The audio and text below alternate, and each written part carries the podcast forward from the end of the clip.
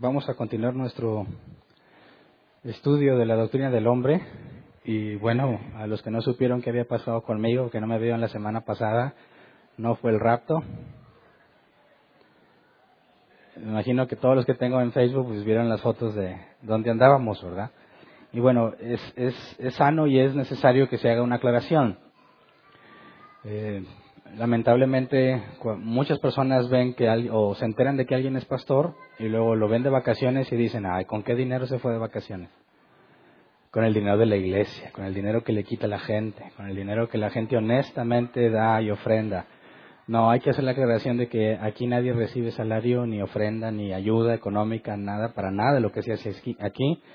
Y si yo me fui allá fue por mis propios medios, ¿verdad? Entonces despreocúpense, su dinero se está usando como debe de usarse y no tuvo nada que ver en mis, en mis viajes o en mis vacaciones o lo que yo haga. Y yo sé que aquí no desconfían tanto de mí, pero hay mucha gente que oye o ve estos videos y vale la pena hacer la, señal, la, la aclaración para evitar malentendidos. Y bueno, también espero que los hayan tratado bien el miércoles antepasado y el domingo pasado. El miércoles yo ya reactivé el, o reanudé el estudio de la doctrina del hombre y este miércoles pasado estudiamos el tema de una sola carne.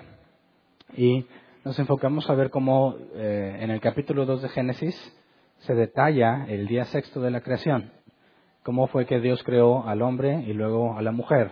Porque en el capítulo 1 vimos que de manera muy general se hablaba de que Dios creó al hombre, varón y hembra los creó. Y explicábamos que al decir varón y hembra o hembra y macho, hacía referencia a, a la diferencia sexual entre ellos, ¿verdad? Masculino y femenino.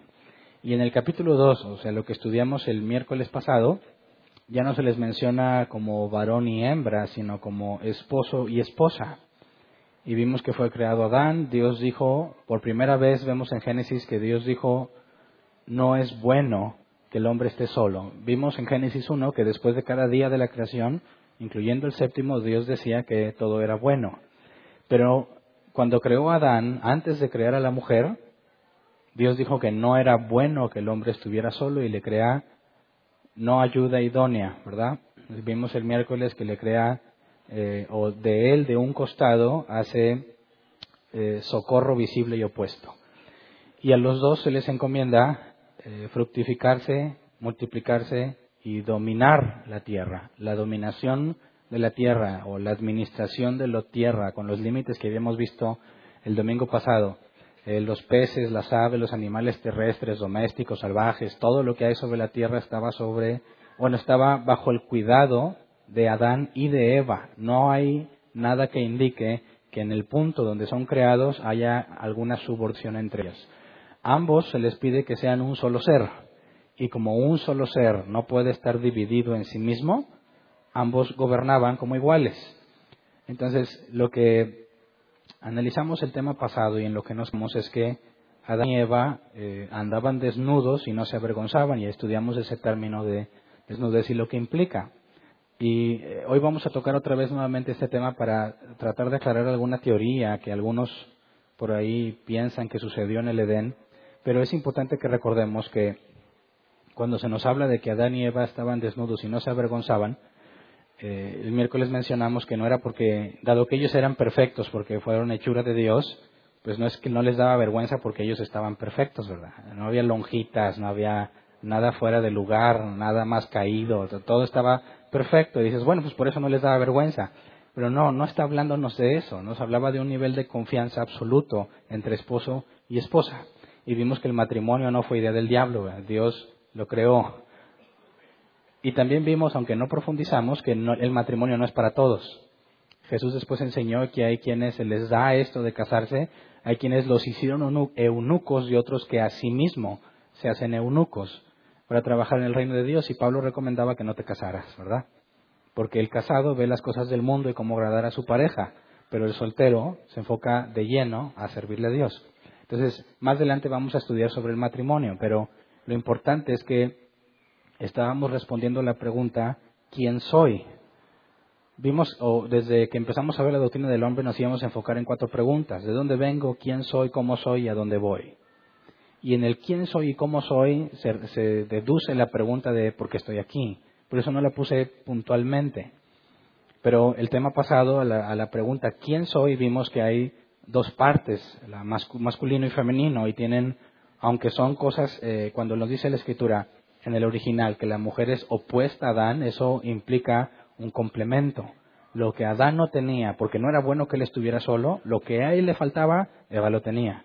Y al revés, lo que a Eva le faltara, Adán lo tenían, así que se complementan.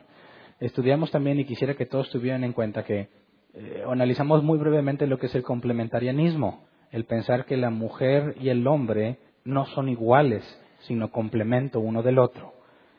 Es decir, no son iguales en el sentido de que son capaces de hacer las mismas cosas y están llamados a hacer las mismas cosas. No, tienen diseño diferente y la intención es que sean complemento uno del otro. Entonces, en el matrimonio cristiano debe de estar claro, porque la Biblia lo enseña, que somos complementos. Es decir, no hay razón para competir entre hombre y mujer en el matrimonio. No se trata de quién es mejor o quién es más, quién es más capaz o quién está eh, en una posición inferior. Y parte de eso vamos a tocar hoy, pero como respondimos la pregunta quién soy, vamos a tratar de responder la pregunta de cómo soy. La gente de sí misma se ve como buenas personas, ¿verdad? Cualquiera que haya tratado de compartir el Evangelio con alguien y haya llegado al punto del pecado, te van a decir que ellos no son pecadores. Eh, cualquiera debe de saber que a sí mismo pensabas, ¿no? Yo no soy malo, así tengo mis errores, pero malos son otros, los, eh, violadores, abusadores, terroristas, secuestradores, esa gente es muy malvada, yo soy buena persona. Entonces, eh, cuando tú le hablas del Evangelio y la buena noticia de que hay salvación, la gente no entiende de qué se, de qué se tiene que salvar. Porque si aparte les agregas o le agregas esta doctrina de que Dios ama a todo el mundo por igual y que Dios es tan bueno que realmente se fija en las intenciones que tuviste y no es tan exigente o legalista para decir, eh, aquí fallaste. Dicen, pues Dios va a perdonar a todos. Dios sabe que yo soy buena persona y Dios sabe que pues, mis intenciones son buenas. Si me equivoco, ¿verdad? Pero no soy tan malo como otros. Esa idea no surge de la Biblia.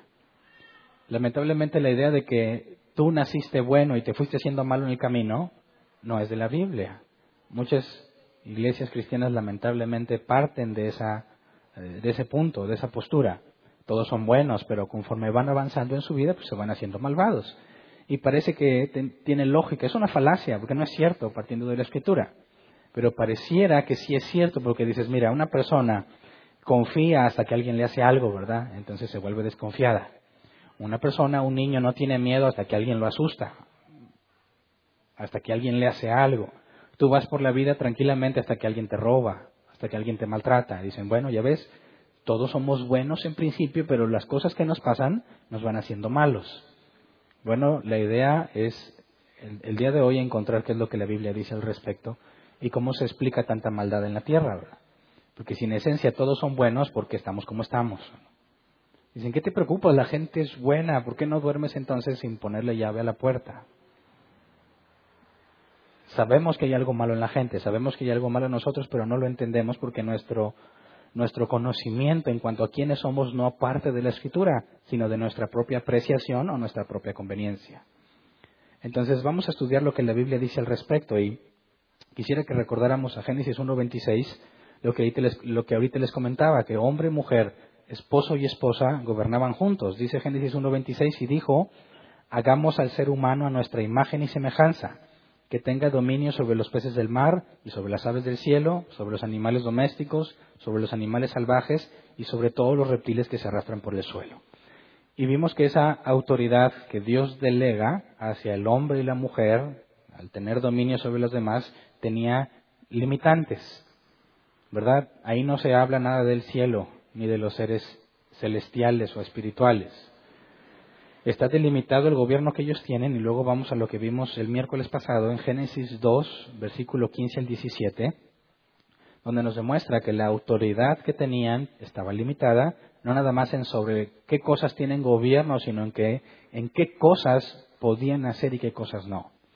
Génesis 2, 15 al 17, Dios el Señor tomó al hombre y lo puso en el jardín del Edén para que lo cultivara y lo cuidara y le dio este mandato. Pausa, cuando habla de mandato, Está hablando de una ley. Y si hay una ley, hay un dador de la ley.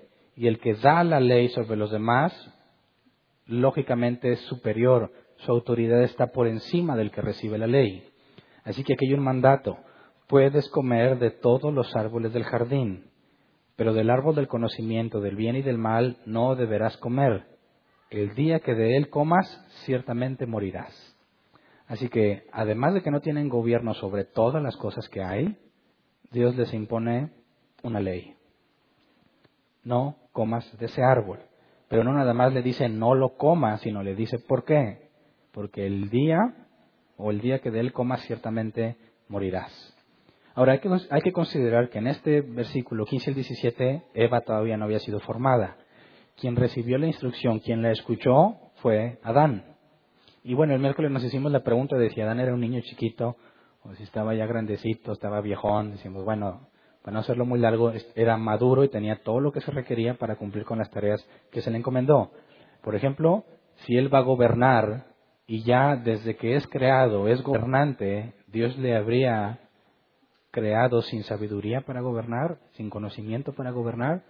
¿no? Cuando Dios crea algo lo hace completo, Dios es sabio y se acuerdan en esos atributos que estudiamos, lo que, lo, que Él hace lo hace de la mejor manera posible y de la manera más eficiente posible. Entonces cuando Adán es creado ya viene precargado con el conocimiento necesario y las habilidades, porque también vimos el miércoles que lo pone a cargo del Edén. Sabemos que en toda la creación eh, ellos tienen gobierno, pero vimos la clase pasada que hay un lugar en específico, el jardín del Edén, donde Dios hizo crecer todo árbol agradable para la vista con fruto comestible. Y Dios puso a Adán para que cultivara ese huerto. O sea que todo lo que estaba creciendo, todo lo que había crecido ya ahí en el Edén, Dios lo hizo crecer y Adán nada más tenía que cuidarlo. Además le puso otra tarea, nombrar a todo animal que había. Y eso era un claro ejemplo del dominio que Adán tenía sobre las criaturas, ¿verdad? Porque así como él decía que se llamaran, así se llamaban. Pero bueno, eso lo vimos el, miércoles. El punto aquí es que cuando Dios da la instrucción de que el árbol de conocimiento del bien y del mal no deben de comer, porque se morirán cuando lo coman, Eva no estaba presente. Luego vamos a Génesis 2.25, porque vemos que después de dar la instrucción, Dios dice, no es bueno que el hombre esté solo, pero antes de darle a su mujer, primero le da la tarea de nombrar a todos los animales, donde él toma conciencia de su necesidad, ¿verdad? Vimos el miércoles que dice, bueno, este es león y esta es leona, ¿verdad? Perro y perra, gato y gata. Y dijo Adán, ¿y yo? Ahora, esto lleva a muchísimas preguntas que la Biblia no aclara. Entonces dicen, ¿Adán era hermafrodita? ¿Era hombre y mujer al mismo tiempo? ¿O por enfrente era hombre y por atrás era mujer? Y bueno, la Biblia no dice nada de eso, pero si Adán estaba solo, es porque necesitaba algo. Y si Adán fuese hermafrodita o estuviera completo, no tendría ninguna necesidad. Así que Dios creó a Adán incompleto, intencionalmente. Adán se da cuenta de su necesidad y Dios la suple. Y vemos que eh, al final de ese capítulo, en Génesis 2.25, dice, en ese, en ese tiempo el hombre y la mujer estaban desnudos, pero ninguno de los dos sentía vergüenza. Y el, miércoles no, estudiamos el original en cuanto a estos, estas palabras porque lo, lo, íbamos a ver hoy. Cuando nos dice aquí que está desnudos es la palabra eh, hebrea arom. Y quiero escribirla para ver una comparación y descartar algunas teorías que andan por ahí. Arom, que se traduce como desnudo, pero tiene un sentido positivo y un sentido negativo. En el buen sentido es desnudo, en el mal sentido es ser hábil o astuto. Desnudo, hablando de físicamente desnudo o desprotegido, porque esta palabra Aarón proviene de otra que es Ur, que se traduce como algo que está expuesto, que no tiene nada que lo cubra. Y veamos un ejemplo de la palabra Ur en Job 22.6. Job 22.6 dice, sin motivo mandabas eh, perdón, sin motivo demandabas fianza de tus hermanos y en prenda los despojabas de sus mantos, desnudos los dejabas, y aquí está la palabra ur, es decir, los dejaba desprotegidos. Entonces, cuando nos habla de que Adán y Eva estaban desnudos, ¿en cuál de los dos sentidos se está aplicando esta palabra? ¿Que eran hábiles y astutos o que estaban desnudos? No había nada que protegerse entre Adán y Eva absoluta y total confianza entre ellos, total transparencia. No hay nada que ocultar. Ahora, ¿cuál, sabemos cuál es el sentido de la palabra aquí? Bueno, cuando nos dice que no se avergonzaban, la palabra hebrea es bosh, que se traduce como palidecer y por implicación es avergonzarse. Es decir, Adán y Eva andaban desnudos y no se ponían pálidos. Eso nos dice claramente cuál es el sentido, ¿verdad? Porque decir, eran bien astutos y no se sentían pálidos, no tiene sentido hablar de que te pongas pálido por ser astuto. Así que nos dicen que estaban desnudos totalmente. Fíjate bien, si se relacionaban con Dios, también estaban desnudos ante Dios. Si había plena confianza entre esposo y esposa, igualmente había plena confianza entre ellos y Dios. Si eran un solo ser, todo lo que hacían tenían que hacerlo de común acuerdo. No había independencia entre ellos, en el sentido de que, bueno, mejor digo en cuál sentido no, ¿verdad? Aunque no nos dice si Adán y Eva iban al baño, porque surgen preguntas, no sé si alguna, vez te preguntaste, ¿Adán iba al baño? Y tú dices, pues sí, pero dices, pero ¿por qué iría al baño si todo es bueno? ¿Qué es lo que desechas cuando vas al baño? Lo que no te sirvió. Dios podría haber creado algo que cuando pasara por tu organismo hubiese pérdida. Dice, no, dice, eh, pero ¿qué tal si después eso fertiliza la tierra para que salga pasto? Entonces ahí se va haciendo dos posibilidades, iban al baño o no iban al baño. Pero si eran un solo ser, iban al baño juntos, dices, bueno, yo creo que sí había cierto grado en el que se pueden separar y hacer cosas distintas, ¿verdad? Pero cuando dice que eran un solo ser y que tienen absoluta confianza entre ellos, eso implica que el gobierno lo hacen de común acuerdo. ¿Me explico? No de que llegara y oye, ¿por qué hay cambios aquí? No, pues que Adán los cambió. ¿Y por qué no me avisó si yo también estoy gobernando? O sea, esos problemas no habría entre ellos. Están desnudos y no se avergüenzan. Hay plena confianza, plena comunicación. No hay nada oculto entre ellos. Esto es importante tomarlo en cuenta porque si pasamos a Génesis 3.1, Moisés, autor de Génesis, introduce un nuevo personaje. Y es muy particular lo que nos dice de este personaje. Génesis 3.1.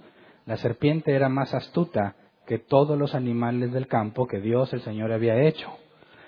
Así que le preguntó a la mujer, ¿es verdad que Dios les dijo que no comieran de ningún árbol del jardín? Aquí lo primero que quiero analizar es que nos dice que la serpiente era más astuta. Pero cuando hablamos de aquí, cuando dice la serpiente es el hebreo Nahash, que se traduce como serpiente, y eh, cuando nos habla de, no, no, el original no nos habla de la serpiente, sino de serpiente, como un individuo. Así que cuando nos dice que la serpiente era más astuta, algunos dicen, ah, es que andaba una víbora que hablaba y caminaba. Y bueno, eso no lo puedes deducir directamente del texto porque es un calificativo. Jesús también dijo que seamos mansos como palomas y astutos como serpientes. ¿Me explico? Sí me creen, ¿verdad? Está en la Biblia. ¿Cómo que sea como serpiente? Y Jesús dijo que fuera no como el serpiente que está aquí, ¿verdad? Sino en la astucia. Y aquí nos dice que serpiente era más astuto que todos los demás animales. Pero aquí la palabra astucia es arum, que es la conjugación, el participio pasivo de arom, que se traduce como astuto, pero como viene de la misma palabra, algunos la traducen también como desnudo. Y ese es el punto que yo quería aclarar, porque cuando dicen, a ver, la serpiente llegó desnuda y se puso a hablar con Eva, y Eva también andaba desnuda, dicen, pues ¿qué pasó entre ellos? Pues se acostaron. Dice, ¿eso de dónde lo sacaste? Eso no es en la escritura. Y por ahí circula mucho la idea de que el pecado de Eva fue acostarse con serpiente porque ambos estaban desnudos. Y pues si están los dos desnudos, pues la carne es débil. ¿Pero dónde te sacas eso? Aquí todo es bueno, no hay pecado. No se avergonzaban de eso. Así que el sentido aquí de la serpiente, de que era astuta, como Lenevi lo traduce, no lo traduce como desnudo, porque para empezar es una derivación. La palabra es distinta no están en el mismo sentido desnudos, aunque la palabra en la raíz viene de lo mismo. La serpiente es astuta y Adán y Eva estaban desnudos entre ellos sin avergonzarse en el sentido de plena transparencia y confianza. Así que la palabra claramente nos usa, o sea, la escritura usa dos palabras para referirse, de manera que no hay razón para confundirnos de si hubo una relación sexual ahí o no, aparte que nada en el texto sugiere que hubiese algo sexual. Porque luego por ahí, al que, al que sepa van a decir es que los hijos que Adán, bueno, que Eva tuvo con, el, con Satanás o con serpientes son los demonios. y se sacan doctrinas que no provienen del texto. Hasta aquí lo que hemos estado analizando, la serpiente era más astuta que todos los animales y le hace una pregunta a Eva. ¿Qué pregunta le hace? ¿Es verdad que Dios les dijo que no comieran de ningún árbol del jardín? Una pregunta simple, ¿verdad? Él es quien inicia la conversación. Por eso aquí dice, oye, ¿no se sorprendería Eva de que una serpiente de repente le haga una pregunta? Bueno, por eso yo quería aclarar que aquí no se le dice la serpiente, sino el serpiente o simplemente serpiente. La forma de calificar a este ser no es que una serpiente de repente se para y le habla, ¿qué dónde va? Este individuo astuto le hace una pregunta a Eva y la pregunta que le hace es obviamente incorrecta. No sé si pusiste atención cuando describí el mandamiento que Dios le dio. Pero si pusiste atención te vas a dar cuenta que es totalmente incorrecta la, pregunta que plantea serpiente. Vamos a ver eh, Génesis 3 del 1 al 3 para ver cómo Eva responde y le hace ver su error a serpiente. Dice, la serpiente era más astuta que todos los animales del campo que Dios el Señor había hecho, así que le preguntó a la mujer, ¿es verdad que Dios les dijo que no comían de ningún árbol del jardín? Podemos comer del fruto de todos los árboles, respondió la mujer. Pero en cuanto al fruto del árbol que está en medio del jardín, Dios nos ha dicho, no coman de ese árbol ni lo toquen, de lo contrario morirán. Ahora, ¿cuál era la instrucción textual de Dios? No comas de ese fruto, del árbol de la ciencia del bien y del mal. El día que de él comas morirás. Pero Eva le agregó algo. ¿Qué es lo que le agregó? Ni lo toquen. Fíjate bien. Eva, aparte, ¿qué es lo que dice Eva? Dice, eh, podemos comer del fruto de los árboles, respondió la mujer, pero en cuanto al fruto del árbol que está en medio del jardín, Dios nos ha dicho.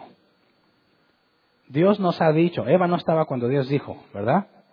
¿Por qué se incluye? Bueno, pues si Adán y Eva son un solo ser, la instrucción es para los dos, ¿verdad? Nos ha dicho, aunque literalmente Eva no estuvo cuando se dio la orden. Y Eva le agrega esta parte, ni lo toquen. Aquí hay dos posibilidades. Eva le echó ganillas a la hora de explicarlo y puso de su cosecha. Adán se lo contó mal. Dice, oye Adán, ¿por qué, le, ¿por qué le agregas? Dice, no, es que conociendo a Eva. No, ¿verdad? Porque entre ellos hay absoluta confianza. Nada de eso pudo haber pasado. Están desnudos uno para con el otro, no hay nada que se escondan, absoluta confianza. Entonces, la única que nos queda es que Eva agrega intencionalmente porque no es algo malo. ¿Verdad? No coman de ese fruto. Y Eva dice, ni lo toques.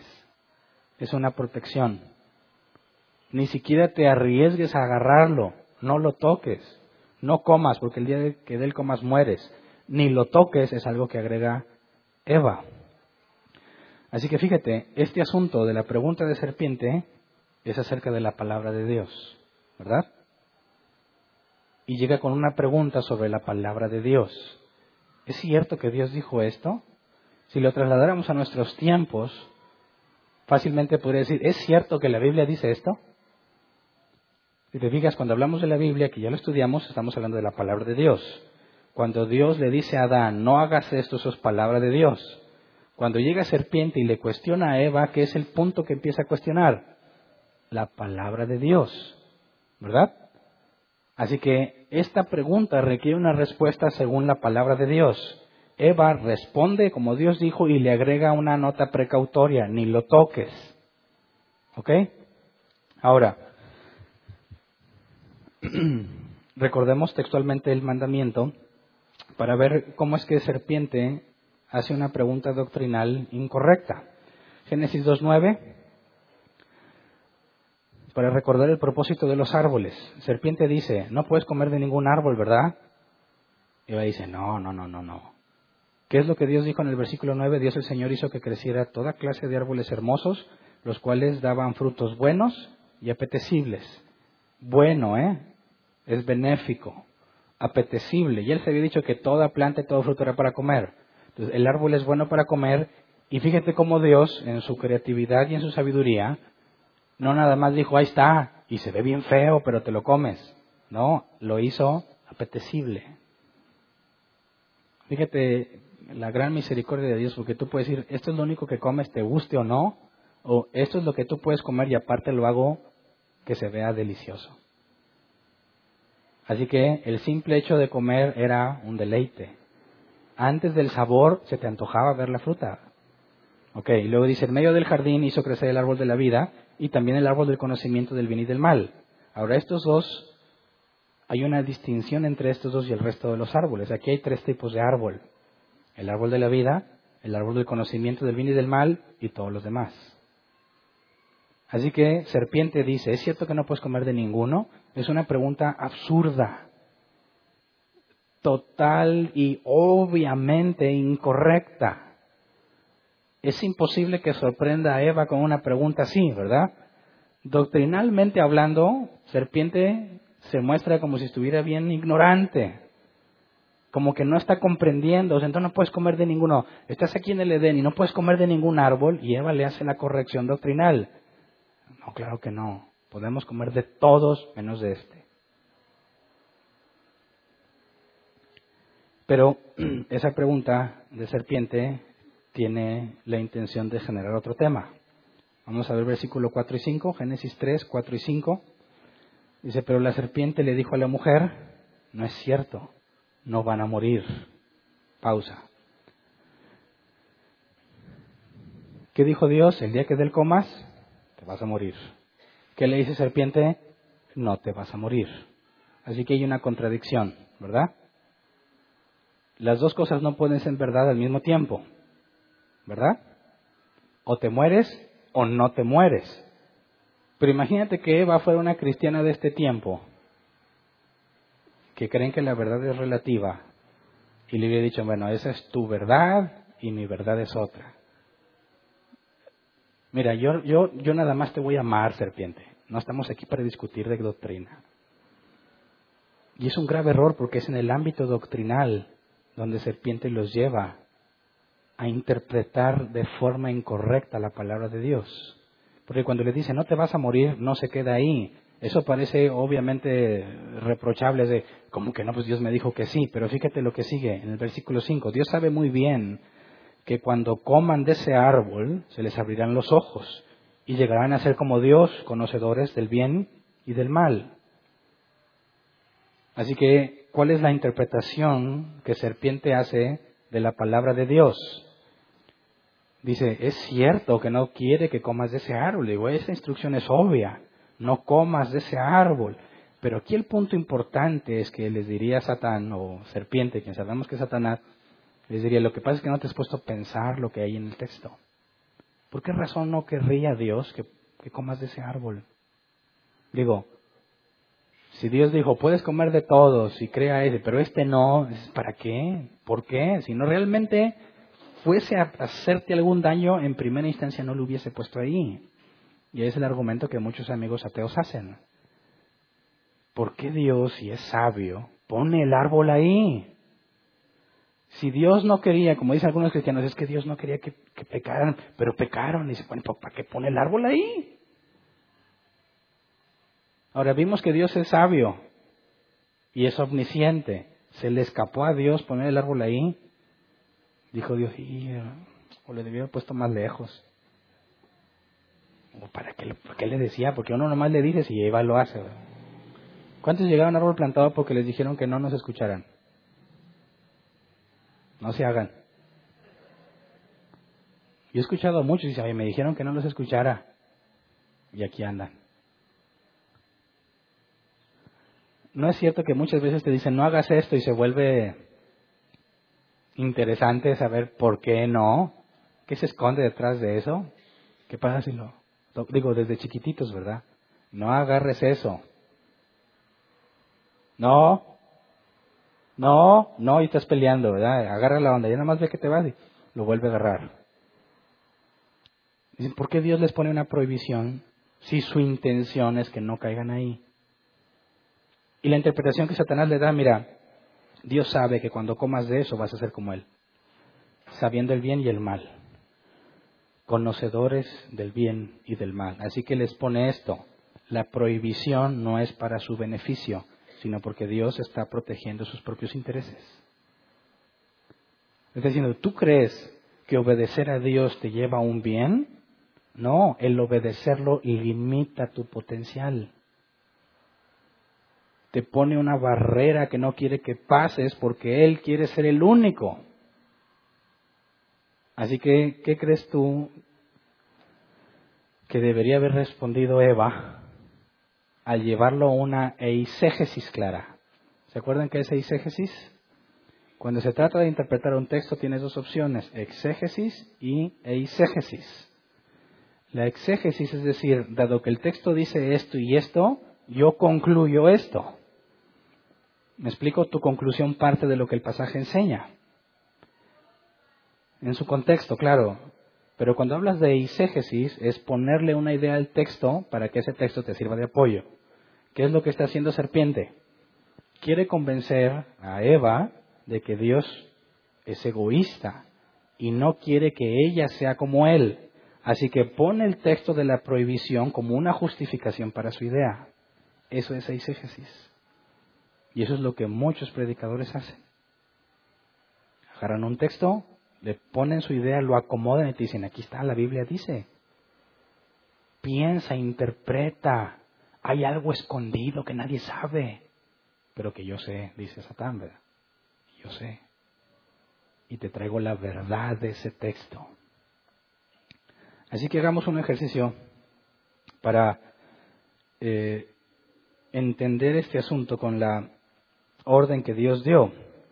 Génesis 2, 16 al 17 dice, y le dio este mandato, puedes comer de todos los árboles del jardín, pero del árbol del conocimiento del bien y del mal no deberás comer. El día que de él comas, ciertamente morirás. Hagamos exégesis. ¿Qué es lo que comprendía Eva de este mandamiento. Eva era tan inocente que dijo, oye, pues sí, como que yo veo a Dios sospechoso. Algo se trae. Ah, ahora caigo, con razón no quiere que lo como. Sea, ¿qué razón tendrían para sospechar de Dios? Ninguna. Ninguna. Dios le dice, tú gobiernas sobre todas estas cosas, nada más no hagas esto. Y Eva, en lugar de pensar todo lo que tiene, se enfoca en lo que no tiene. ¿No hacemos eso siempre? Tienes tantas cosas, pero te quejas por algo que no tienes. Digo, sí, pues tengo familia, hijos, puedes decir trabajo, cosas, pero no tengo el iPhone 10. Soy un miserable. ¿Por qué no puedo tenerlo? Porque veo niños que lo tienen, ¿por qué yo no? ¿Por qué Dios me hace esta injusticia? Y te enfocas. Ahora, a mí no me gustan los iPhones, ¿eh? es un ejemplo nos enfocamos en lo que no tenemos. Y fíjate, la pregunta, oye, ¿es cierto que no puedes comer de ningún árbol? Es una pregunta doble. Es una, yo sé que me vas a responder que estoy mal, pero eso me abre la entrada a proponerte un misterio. Algo que requiere revelación especial de algo que Dios dijo. Algo escondido y oculto que solo algunos lo pueden encontrar. Pero ¿qué es lo que dice el texto? Puedes comer de todos los árboles, ¿verdad? La palabra árbol es etz, árbol, madera. Pero hay un particular, el árbol del conocimiento del bien y del mal. La palabra conocimiento es daf, que se traduce como conocimiento, habilidad o premeditación. Y viene de la palabra yada, que es conocer por experiencia personal. Saber cómo hacer algo, porque lo experimentaste. La palabra bien es tov, que ya lo vimos, placentero y agradable. La palabra mal es ra, maldad, angustia, miseria, sufrimiento, calamidad, adversidad. ¿Qué es lo que implicaba el nombre del árbol? El árbol del conocimiento del bien y del mal. Cuando comas de ese árbol vas a experimentar lo bueno y lo malo. Y ahora, cuando dice, el día que de comas te vas a morir, ¿por qué te vas a morir? ¿Por qué morirías? ¿Cuál era el problema con comer de ese árbol? De que Dios dijo, yo no voy a tolerar tener un desobediente aquí. ¿Cuál es el problema de si empiezas a experimentar lo malo? Vimos que un atributo de Dios es que Él es bueno. Así que, ¿qué es la maldad? Ya vimos que la maldad no es algo, no es un ente, no es una energía, no es un objeto, es la ausencia de otra cosa igual como el frío. El frío no existe, ¿verdad? O sea, no hay nada que digas, esto es el frío, no. El frío es lo que se presenta cuando no hay calor. Y mientras menos calor haya, más evidente es la frialdad, pero la frialdad no es algo. Así es como entendemos la maldad. Si tú escoges practicar lo malo, es imposible que estés con un Dios bueno. Es imposible que estés con un Dios santo. Es imposible que estés con un Dios justo. Por consecuencia, al comer de eso, habría una separación entre Dios y ellos. Ahora, si nosotros leyéramos en hebreo lo que se les dijo, no habría ninguna duda de qué va a pasar cuando comas ese árbol. Para nosotros en nuestro idioma, conocimiento del bien y el mal, y dices, ah, bueno, pues voy a saber qué es bueno y qué es malo. ¿Qué de malo tiene eso? Saberlo. No estoy haciendo nada, ¿eh? Más lo voy a saber. No, el hebreo habla de experimentarlo. Algo que vas a hacer. Así que la consecuencia de la muerte es, porque hay una separación entre Dios. Por eso dije, Adán y Eva estaban desnudos entre ellos y no se avergonzaban y se relacionaban con Dios con la misma inocencia, con la misma transparencia, con la misma confianza. ¿Qué es la fe? ser convencido por argumentos y evidencias, la confianza que tienes en Dios. ¿Había fe? ¿Hay fe en este relato en el principio? Sí. Ellos tienen fe en Dios.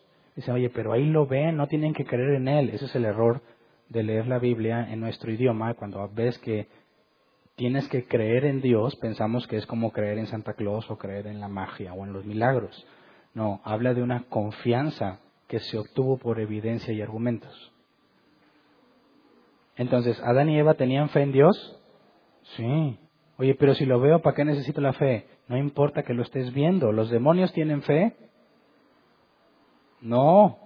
Los demonios creen y tiemblan, dice. Y sí es fe, pero no es la fe en el sentido de la confianza, sino la fe muerta que nos enseña Santiago. La gente puede estar segura de que hay un Dios y eso no significa que confíen en Dios. Esa no es la fe bíblica. Los demonios creen en Dios, sí. ¿Lo ven? Sí pero no tienen fe en Dios, como la Biblia lo pide, la fe que salva, el nivel de confianza que se requiere para con el Creador. Así que vemos que Adán y Eva tenían fe en Dios, ¿verdad? Pero cuando serpiente les dice, mira, yo sé que el árbol así se llama, ¿verdad? Vas a experimentar lo bueno y lo malo. El punto es que Dios te está mintiendo, no en lo que vas a experimentar, sino el por qué lo prohíbe.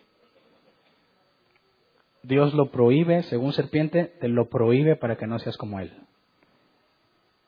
Ahora, ¿tú podrías concluir del texto que Dios está siendo egoísta? ¿No? Dios te está diciendo aquí que no le agrada, no quisiera que comas. No, es una orden. No fue una sugerencia. Así que si serpiente le dice, mira, si tú comes de eso vas a ser como Dios, ¿qué implica? A ver, yo tengo una orden que tengo que cumplir porque Dios es Dios y yo soy creación. Pero si yo como, según serpiente, ya no tengo órdenes que cumplir. ¿Por qué? Porque voy a ser igual que Dios. Así que implica independencia. No tengo por qué cumplir esa ley, porque esa ley me refrena en mi potencial. Yo puedo ser como Dios. Así que Eva tuvo que reflexionar, ¿verdad? tuvo que haber pensado, no había pensado en esa interpretación. Y está partiendo de la Biblia, ¿eh? porque Satanás en ningún momento dijo que Dios no dijo. Ahí está la Biblia, ahí está la escritura. Dios dijo, pero ¿te habías puesto a pensar en esto? Ahí está lo peligroso de la exégesis, ¿verdad? Meterle ideas al texto, cosas que Dios no dijo ni las puedes concluir por lo que dijo. Y es muy lamentable que los cristianos dicen, tú no te metas tanto en estudiar la Biblia, lo importante es que ames. Bueno, ahí está el ejemplo de Eva. Me voy a adelantar un poco. ¿Qué hizo Jesús? ¿Qué contestó Jesús cuando Satanás le dijo, si eres el Hijo de Dios? Partiendo de que Jesús se bautizó y hubo una voz del cielo que decía, este es mi Hijo amado, ¿verdad? Ok, Satanás se presenta ante Jesús. Si eres el Hijo de Dios, o sea, no niego que Satanás no está negando la palabra de Dios, sí, Dios habló y dijo que tú eres su hijo. Pero si tú eres su hijo, ¿por qué no conviertes esas piedras en pan? ¿Qué le contesta Jesús? Escrito está. ¿Te das cuenta? Escrito está. Eva dijo, escrito está. Eva pensó más allá de la escritura, más allá de lo que fue revelado. Las tres veces que Satanás le dijo a Jesús, haz esto, las tres veces Jesús dijo, escrito está. Y en la primera, no solo de pan vivirá el hombre, sino de toda palabra que sale de la boca de Dios, es una directa alusión a esto, aunque también hay un pasaje que lo enseña. No solo de pan vivirá el hombre, sino de toda palabra que sale de la boca de Dios. Si Adán y Eva se hubieran contentado con lo que Dios dijo, no hubieran muerto.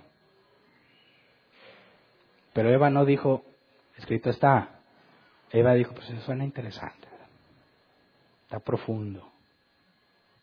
A ver, ¿qué hizo Eva? Génesis 3.5. La mujer vio que el fruto del árbol era bueno para comer y que tenía buen aspecto y era deseable para adquirir sabiduría. Así que tomó de su fruto y comió. Luego le dio a su esposo y también él comió. Veamos este mismo pasaje en la traducción lenguaje actual. La mujer se fijó en que, el árbol de la, eh, en que el fruto del árbol sí se podía comer y que solo de verlo se antojaba y daban ganas de alcanzar sabiduría. Arrancó entonces uno de los frutos y comió. Luego le dio su esposo, que estaba allí con ella, y también él comió. Le agregó cosas la TLA, ¿verdad? ¿Dónde estaba Adán según la NBI? luego le dio su esposo y también él comió. ¿Adán estaba ahí o no? Serpiente llega y habla con Eva. ¿Dónde estaba Adán? ¿Dónde? Por eso los que piensan entre, no, es que se acostó con Eva, se acostó con serpiente porque Adán no estaba. Y luego la maldosa llegó y le dijo, ten, cómete esto. Y ella dijo, ¿qué, qué, qué es? Tú cómetelo. Es el árbol que Dios, es el fruto que Dios dijo que no comiéramos. Y por ahí está el meme del, del, del Se lo come y me hubieras dicho, pobre Adán, qué vieja tan maldosa. ¿Dónde estaba Adán? ¿Dónde estaba Adán? Ahora fíjate, tienen que tomar esta decisión. ¿Comemos de ese árbol o no? ¿Dios nos está engañando o no? Eva pensó de manera independiente y tomó su decisión de manera independiente, si ella ya estaba haciendo todo esto de forma independiente, Adán ya estaría en pecado. Porque ¿cuál era el objetivo? Ser un solo ser y gobernar juntos. Así que si tú piensas que Adán estaba allá en su rollo, Adán andaba con los leones jugando, no sé qué, cultivando, y Eva estaba acá de maldosa poniéndose de acuerdo con serpiente, tomando decisiones tan trascendentales como determinar si Dios los ha engañado y que de forma independiente decide, eso ya es pecado aún antes de comer del fruto. Porque se acuerdan, bueno, los que estuvieron el miércoles, vimos que la definición del pecado es equivocarse, no hacer lo que se debe de hacer, errar el blanco. Así que si realmente Adán estuviera en su rollo y Eva unilateralmente decide, eso ya sería pecado en sí mismo. Y el primer pecado que la Biblia menciona que se cometió es haber comido del fruto. Así que es imposible que Adán no supiera lo que estaba pasando y que la decisión que tomaron es imposible que haya sido de forma independiente. Estuvieron de acuerdo en esto. Juntos gobernaban, son un solo ser. Ambos decidieron que lo que serpiente decía era razonable. ¿Me explico? Ahora, pobrecillos son como niños. Y viene la bruja malvada como Blancanieves y le da la manzana. Y estos de inocentotes, pues se la comen, sin saber. ¿Tú crees que no sabían? Fíjate, si se les encomienda gobernar todo, ¿qué tan razonables tenían que ser? ¿Qué tanta sabiduría deberían de tener? ¿Eran inocentes? Es imposible pensar que son inocentes. Porque fíjate, ¿qué es lo primero que hizo Eva con el fruto? La mujer vio que el fruto del árbol era bueno para comer. Eso ya sabíamos que Dios dijo, que, o sea, Dios creó los frutos apetecibles. Entonces Eva se pone a ver el fruto y dice, se antoja, ¿verdad? Se ve rico. Segundo, que tenía buen aspecto y era deseable para adquirir sabiduría. O sea, ¿qué es lo que quiere Eva? Adquirir sabiduría. ¿Para qué era ese conocimiento del bien y del mal? Para ser como Dios. ¿Cuál es la motivación de Eva? Ser como Dios. Y lo está pensando en el sentido práctico. Se come, es agradable a la vista y me beneficia. ¿Qué de malo puede haber en eso? ¿Mm? ¿Qué de malo puede haber en eso? Cuando los cristianos predican el Evangelio, ¿qué predican? la Biblia o se van al pragmatismo, lo que funciona, lo que realmente hace que las cosas pasen. Mira, Dios te va a dar una vida mejor, te va a arreglar tus problemas. Lo único que tienes que hacer es esta oración. Y dicen, la gente viene, hace la oración y dice, ¿ves? Funciona. Oye, pero eso no es lo que la Biblia dice. ¿Y qué si funciona? ¿Qué es lo que está pensando Eva? Términos prácticos. ¿Y qué fue lo primero que hizo? Tomó de su fruto. ¿Qué es lo que ella había dicho?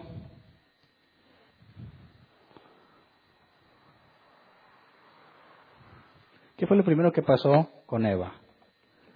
Disminuyó su estándar de santidad. ¿Me explico? Cuando un cristiano dice, no debo de hacer esto, no debo hacer esto, y dice, ándale, vamos, ándale, empiezas a reconsiderar, es que a lo mejor estoy exagerando a lo mejor no es para tanto. Entonces ella se dijo, ni lo toques, pero lo toca y ¿qué le pasó? Nada. Nada le pasó cuando lo tocó, ¿verdad? ¿Ya había pecado al tocarlo? No, porque eso es algo que ella había agregado, no es algo que Dios prohibió. Entonces eso es lo que le pasa al cristiano muchísimas veces. Sabe que no debe de hacer algo, no debe hacer algo, y, ah, luego lo hace y parece que no pasó nada. ah, bueno, entonces empiezas a agarrar confianza y el segundo acto que hace es comerlo. Disminuyes el nivel de exigencia que tienes, minimizas la amenaza, te convences de que realmente no es tan malo y así se vuelve fácil desobedecer. Dicen los cristianos, ¿por qué peco tanto en esto? Porque tus estándares están muy bajos. Porque te has permitido cosas que no debiste permitirte. ¿Me explico? Pablo le dijo a Timoteo, huye de las pasiones juveniles. No le dijo que se enfrentara y proclamara y yo voy a vencer sobre ti. Me voy a pelear contigo. No, huye, huye. Ni lo toques. Porque ¿qué va a pasar cuando empieces a aceptarlo?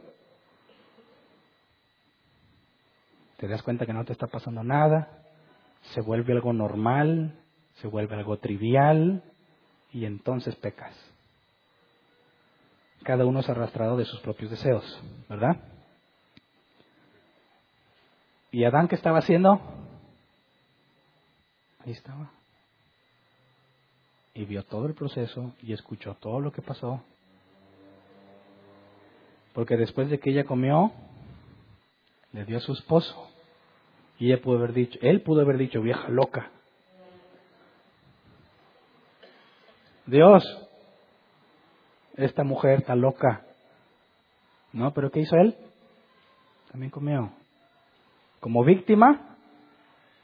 No, plenamente consciente de lo que iban a adquirir para desligarse de la ley de Dios, para ser como Dios iguales y ser independientes.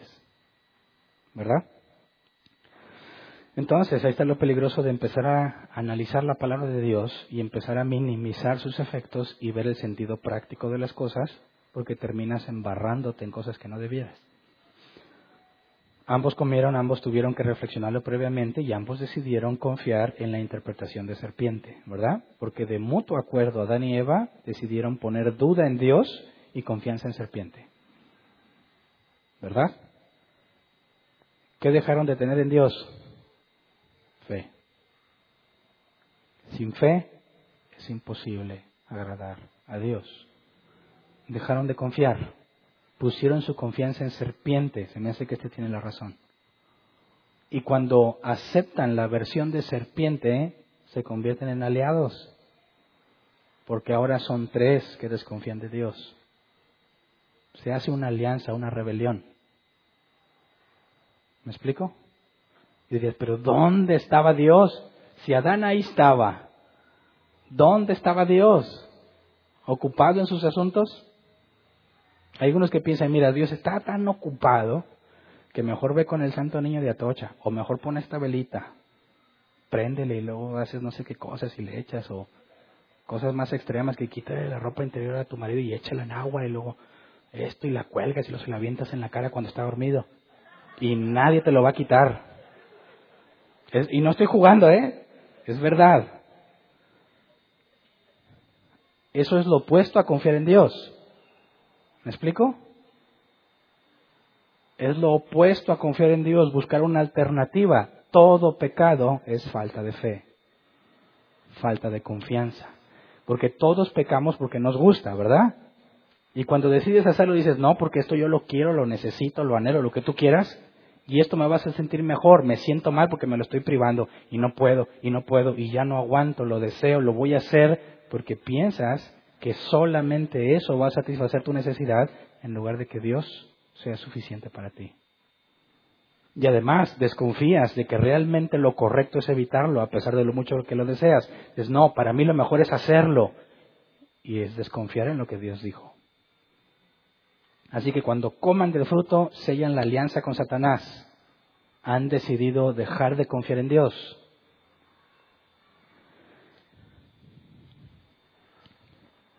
¿Qué pasó después? Versículo 7. En ese momento se les abrieron los ojos y tomaron conciencia de su desnudez. Por eso, para cubrirse, entretejieron hojas de higuera. Ok, se les abrieron los ojos. Eso implica que comprendieron. Tomaron conciencia de lo que habían hecho. Experimentaron algo. ¿Qué fue lo primero que experimentaron?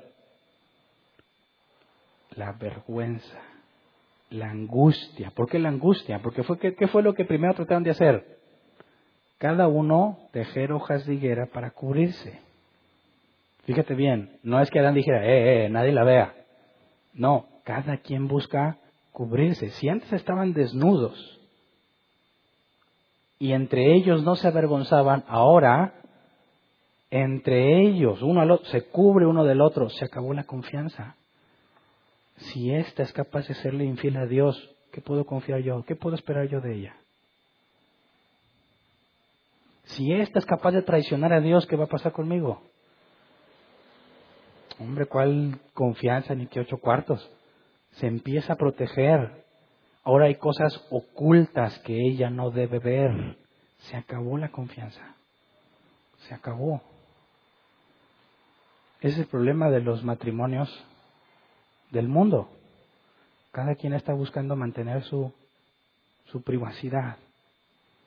Dicen, oye, oye, tu mujer quiere verte. No, porque va a ver mi teléfono. Esto es mío, privado. ¿Sí? O decir, mira, chécale lo que quieras, no tengo nada que ocultarte. Sé que es mi objeto privado, no tengo ningún problema en que lo veas. Las mujeres dicen lo mismo, no, que le voy a comprar, ¿por qué le voy a contar esto a mi marido? Tengo derecho a mi privacidad. Ese es el comportamiento de Dan y Eva. Ya no son confiables entre ellos. Ya no hay razón para decirte todo lo que yo siento. No te tengo confianza. De ahora en adelante hay cosas que tú no vas a saber de mí. Y se acabó la relación dentro de ellos. Se destruye, está deshecha. Se acabó la confianza. Buscaron entre lo que había algo para protegerse, para cubrirse uno del otro. Se cumplió lo que Dios dijo. Experimentaron la angustia, que es la maldad, la miseria, la vergüenza, el miedo, tal como Dios lo dijo. Pero ellos qué pensaban que iba a pasar? Que se iban a hacer como Dios. ¿Y qué pasó? fueron a un nivel de corrupción que no tenían y que nunca habían experimentado. Fue lo opuesto.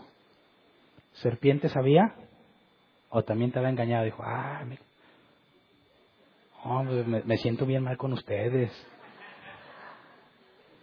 Digo, él no comió, ¿verdad? ¿cómo ustedes díganme qué hago. No, él sabía. Ahí está la astucia. Con la, con la doctrina, con la palabra. Y cuando lo razonas de forma incorrecta, te lleva a acciones incorrectas. Por eso es fundamental que te apegues a la escritura. Porque aunque muchas cosas no entiendes por qué no debo de hacerlas, la escritura dice, no lo hagas, escrito está. Y decides confiar en la prohibición que Dios puso en lugar de salir a experimentar, a ver por qué está puesta aquí. La fe en Dios implica que muchas veces vas a desear hacer algo y te vas a refrenar, no porque pienses que te va a pasar algo malo, sino porque confías en la razón por la cual Dios lo prohibió. Eso es fe. Cuando él dice, yo tengo fe en Dios, es que absoluta muestra de ignorancia cuando la vida no tiene nada, la vida que vive no tiene nada que ver con confiar en Dios. Dicen muchos que confían en Dios y están bien angustiados por el que va a pasar. ¿Verdad? Y Jesús dijo, los paganos, según la versión que leas, se angustian porque han de vestir, que han de comer, dónde van a vivir. Pero ustedes saben que su Padre conoce sus necesidades. Ustedes tienen fe cuando confían en lo que Dios hace indistintamente de cómo me siento y cómo me está yendo. Eso es fe, no algo que creo. Si creo que hay un Dios, eso de nada sirve. Las obras, la forma en la que vives, el haber dicho, escrito está, serpiente, no lo hago. Y aunque tuviera razón, no lo hago. ¿Qué dijeron los amigos de Daniel? El rey le dijo, póstrense ante mí, ante la estatua, ¿verdad? De él. póstrense ante la estatua, si no los voy a echar al horno de fuego. No lo hicieron. Bueno, pues ni Dios los va a salvar del horno. Dijeron, aunque sea así, aunque nos eches el horno y Dios no nos salve, con todo vamos a servir a Dios. Eso es confianza. Eso es fe. Eso es fe. Estos ya ni creen entre, ni entre Adán y Eva ya no hay nada de confianza. Ya son una especie de enemigos. ¿Cómo sé que son una especie de enemigos? Pues por lo que dicen cuando hablan con Dios, ¿verdad? Cuando se dan cuenta que están desnudos y tejen hojas de higuera, aquí la palabra para desnudez cambia también. Y es Erom. Estaban desnudos en confianza, en plena transparencia. Satanás era astuto en el sentido equivocado. Alguien que parece desprotegido, inocente, pero tiene muy malas intenciones. Y Erom aquí se va al punto de lo vergonzoso. No tengo nada que me cubra. Ahí ya no habla de confianza, sino de lo contrario. Ver por ti mismo. ¿Cómo le hago yo para cubrirme? ¿Cómo le hago para ocultar mi pecado, mi vergüenza? de forma independiente. La relación de comunión que tenían Adán y Eva se acabó, ahora cada quien ve por sí mismo. Y cualquier matrimonio que pretenda vivir así va a fracasar, siempre. Cualquier matrimonio que quiere mantener cosas ocultas para él va a fracasar. Pasó lo que Dios les había dicho que le pasaría. Versículo 8, Génesis 3.8, preguntamos, ¿dónde estaba Dios? ¿Dónde está el papá cuando ve que sus hijos la están regando? ¿Qué estaba haciendo Dios? Dice, cuando el día comenzó a refrescar, el hombre y la mujer oyeron que Dios el Señor andaba recorriendo el jardín. Aquí hay una teofanía y una manifestación de Dios. Sabemos que Él no requiere espacio ni materia. Y si ves que oyes que anda recorriendo el jardín es porque había una manifestación corpórea de Dios con la cual Adán y Eva podían relacionarse. Y si Jesús dijo, al Padre nadie lo ha visto, pero quien me ha visto a mí ha visto al Padre, ¿con quién estaban hablando? ¿A quién oyeron que venía? A Jesús. Entonces corrieron a esconderse entre los árboles para que Dios no los viera. Ya no confían en Dios, ¿verdad? Ni en ellos mismos, ni en Dios, y se esconden. ¿Qué les hace pensar que te puedes esconder de Dios? ¿Cómo puedes esconderte de un ser omnipresente y omnisciente? Algo muy grave pasó con ellos. Versículo 9 al 12. Pero Dios el Señor llamó al hombre y le dijo, ¿dónde estás? Si Dios es omnisciente y omnipresente, sabe perfectamente lo que está pasando. Pero ¿qué es lo que está buscando? Adán, dime qué pasó. ¿Dónde estás? El hombre contestó, escuché que andabas por el jardín y tuve miedo, porque estoy desnudo, por eso me escondí. Miedo. ¿Miedo a quién? A Dios. ¿Qué es lo que quiere hacer? Ocultar su pecado, apartarse de la luz. ¿Qué fue lo que Jesús dijo en Juan 3? Esta es la condenación, que la luz vino a los hombres, pero los hombres amaron más las tinieblas porque sus obras son malas. ¿Verdad? Versículo 11. ¿Y quién te ha dicho que estás desnudo? ¿De dónde sacaste ese miedo? ¿De dónde sacaste esa vergüenza? Le preguntó Dios, ¿acaso has comido del fruto del árbol que yo te prohibí comer? Él respondió, sabias palabras de Adán. La mujer que me diste por compañera me dio ese fruto y yo lo comí. O sea, ¿de quién es la culpa? A ver, hombres, ¿de quién siempre es la culpa? ¿Qué le dijo Adán a un ser, el único ser que todo lo sabe? ¿Qué le dijo? Aquí hay dos responsables, Dios. Hay que decir la verdad. Uno tiene que ser honesto, ¿verdad? Aquí hay dos responsables. La mujer tiene una culpa, parte, y la otra tú porque tú me la diste. ¿Verdad? Imagínate, un ser como Dios, omnisciente. ¿Qué pasó a Adán? Le está dando la oportunidad de que le diga a Dios, qué? perdóname. No, ¿cuál es la brillante respuesta que Adán elige escoger? Estoy muy preocupado, Dios, porque esa mujer que me diste, ¿para qué me la das? ¿Te das cuenta? ¿A qué está apelando Adán? A la omnisciencia. Oye Dios, ¿no sabías tú que la mujer me iba a meter en este problema? La culpa la tiene la mujer y tú me la diste. O sea que por consecuencia Adán es una víctima. Mujeres, ¿cuántos hombres víctimas conoce? ¿Mm? ¿Cuántos hombres conoces que diga sí? Perdón, me equivoqué.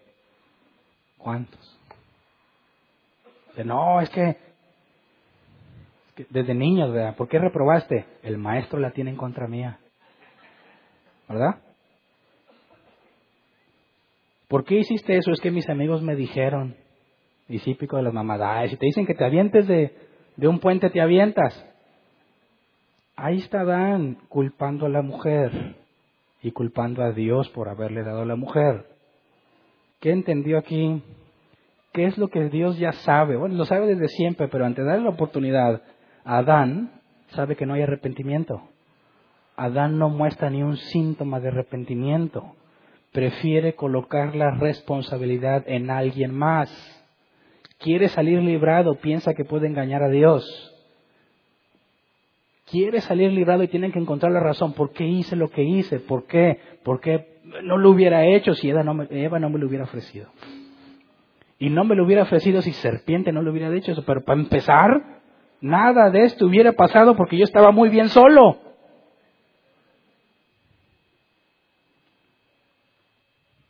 ¿Qué dice Eva? Génesis 3:13. Está la evidencia de que Adán no está arrepentido. Sabe que hizo algo mal, ¿eh? Aquí hay que entender esto. Sabe que hizo algo malo. Se siente muy mal, ¿verdad? Eso le pasa a todo el género humano a todo el género humano. Sabes que hiciste lo malo, te sientes mal y dicen, estoy arrepentido. Falso. El sentimiento que tienes por haber fallado no es arrepentimiento. El arrepentimiento no es un sentimiento. Jesús predicó arrepentíos porque el reino de los cielos se ha acercado y la palabra arrepentíos en griego es Cambia tu manera de pensar. Por consecuencia, cuando ya no piensas igual, tu comportamiento no es el mismo. Por eso arrepentirse es dejar de hacer lo que hacías. ¿Verdad? Adán se sentía muy mal, como todos cuando pecamos, aunque algunos ya ni se sienten mal. Adán sabía que le había regado, pero demostró que no está arrepentido, cuando en lugar de decir yo soy el responsable, sigue protegiéndose, sigue viendo por sí mismo y dice, es que las circunstancias, es que la presión, es que ya no aguanto, es que mi enfermedad, mi edad, la mujer, es que cualquier cosa menos yo. Esa es la prueba inequivocable de que no hay arrepentimiento. El que está arrepentido porque entendió y cambió dice, Señor, no merezco, no merezco que me perdones. Se humilla, le es, además de que se siente mal, reconoce y entiende que lo que hizo es absolutamente injustificable y busca la compasión y la misericordia, pero ¿qué es lo que este hombre hace? Sigue pensando de forma egoísta. ¿Cómo me salgo librado de esta? ¿Cómo le hago para quedar bien con Dios? La mujer. Y tú que me la diste. Y dices, bueno, pero las mujeres son más sensatas, ¿verdad? Ella sí, reconoce o no. Génesis 3:13, entonces Dios el Señor le preguntó a la mujer, ¿qué es lo que has hecho? Y otra vez, brillante respuesta de Eva. Va a empezar, ve que su, su viejo le echa la culpa, ¿verdad? Y ella algo innegable, que ella le dio el fruto. Y sí, pues no, no se la puedo regresar. ¿A dónde va la bolita entonces? La serpiente me engañó y comí exactamente el mismo problema de Adán. ¿Verdad? Así que ya le tiré a los hombres y ahora también a las mujeres. Alguna razón tienen que encontrar para justificar lo que hicieron, pero no fueron ellas. ¿Cuál fue la motivación de Eva? Ser como Dios. ¿Por qué no dijo, Señor, lo reconozco, quise ser como tú? No, la serpiente me engañó. ¿Es cierto que le engañó? Sí, es cierto. ¿Eso justifica lo que hizo? No, porque ella deseó rebelarse, aunque haya sido engañada. ¿Verdad? Es muy común llegar que oír que los cristianos se acercan a la iglesia, empiezan a aprender doctrina bíblica y luego dicen, tantas cosas que hice mal por lo mal que me enseñaron. Es la misma razonamiento de Eva. ¿Verdad? Dice, ah, esos mugres falsos maestros, quisiera ir a matarlos, tanto error que me hicieron cometer.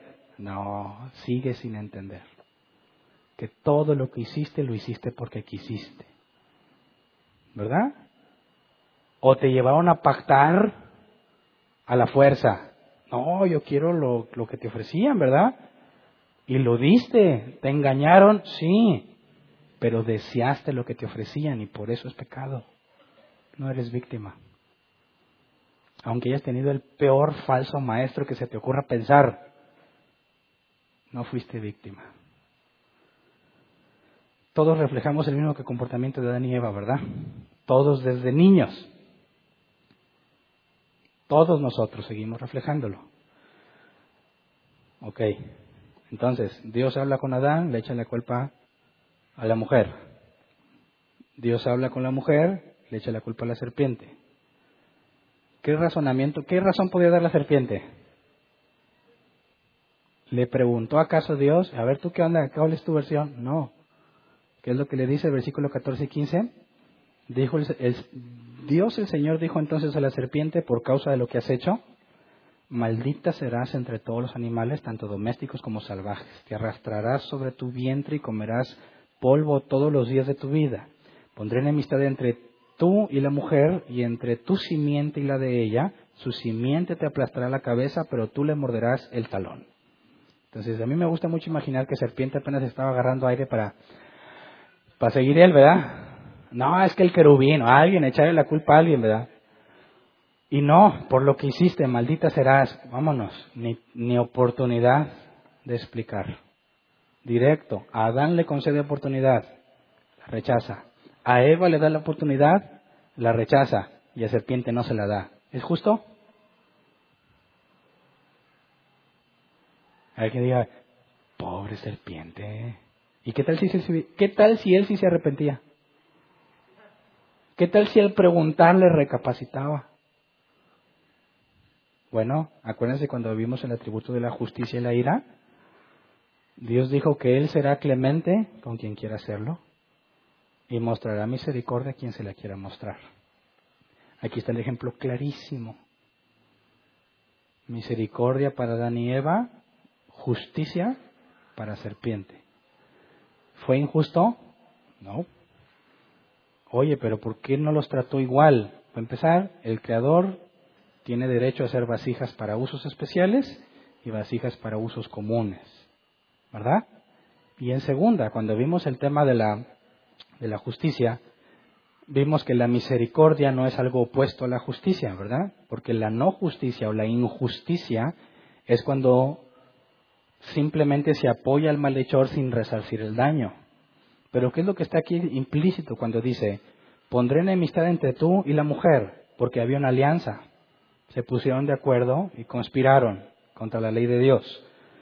Entre tú y la mujer habrá enemistad, y entre tu simiente y la de ella. Y aquí hay dos tipos de humanos, los hijos del diablo y los hijos de Eva.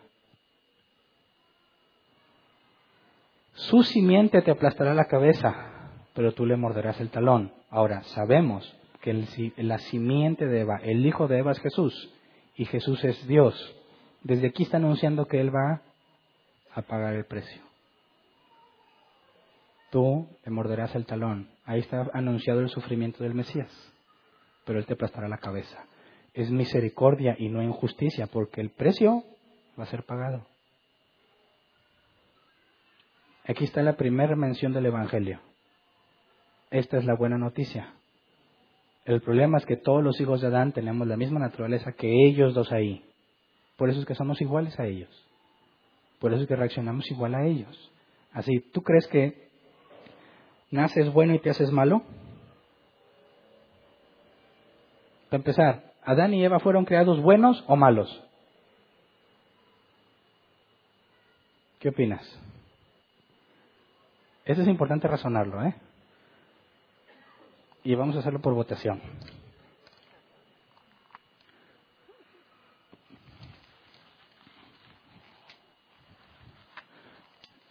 Dios, en su sabiduría, cuando crea Adán y Eva, Él sabe lo que va a pasar, ¿verdad? Ok. ¿Los creó buenos? ¿Adán y Eva eran buenos o Adán y Eva eran malos? ¿Qué opinas?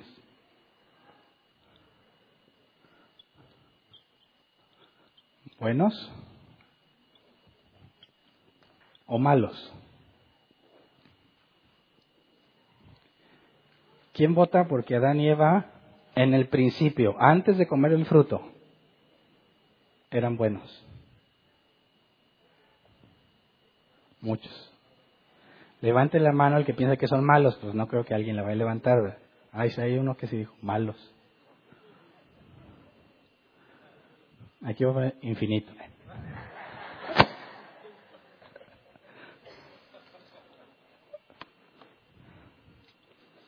Muchos. Y aquí surge una pregunta. Si eran buenos, ¿por qué pecaron? A ver, Dios dijo, Adán, tú eres bueno. Y luego pecó y dice, pues ¿qué pasó si tú eres bueno? ¿De dónde obtuvo lo malo? Si tú dices que Adán era bueno, no podrías explicar por qué pecó. Porque alguien que es bueno no peca. es una contradicción lógica. Ok, si lo creó malo, ¿por qué Dios dijo que todo era bueno? ¿Me explico? O tuvo que haber todo es bueno menos Adán y Eva. Y cuando pecan, los voy a condenar por malos. Oye, así los creaste. Entonces, ¿cuál de las dos es? No se puede razonar así. No lo puedes analizar de esta forma. No puedes decir que eran buenos ni que eran malos. Tenemos que tener una perspectiva distinta. ¿Qué capacidades tenían? Tenían la capacidad para el bien. ¿Tenían la capacidad para hacer el bien? Sí. ¿Tenían la capacidad para hacer el mal? Sí, porque lo hicieron. Entonces, ¿eran buenos o eran malos?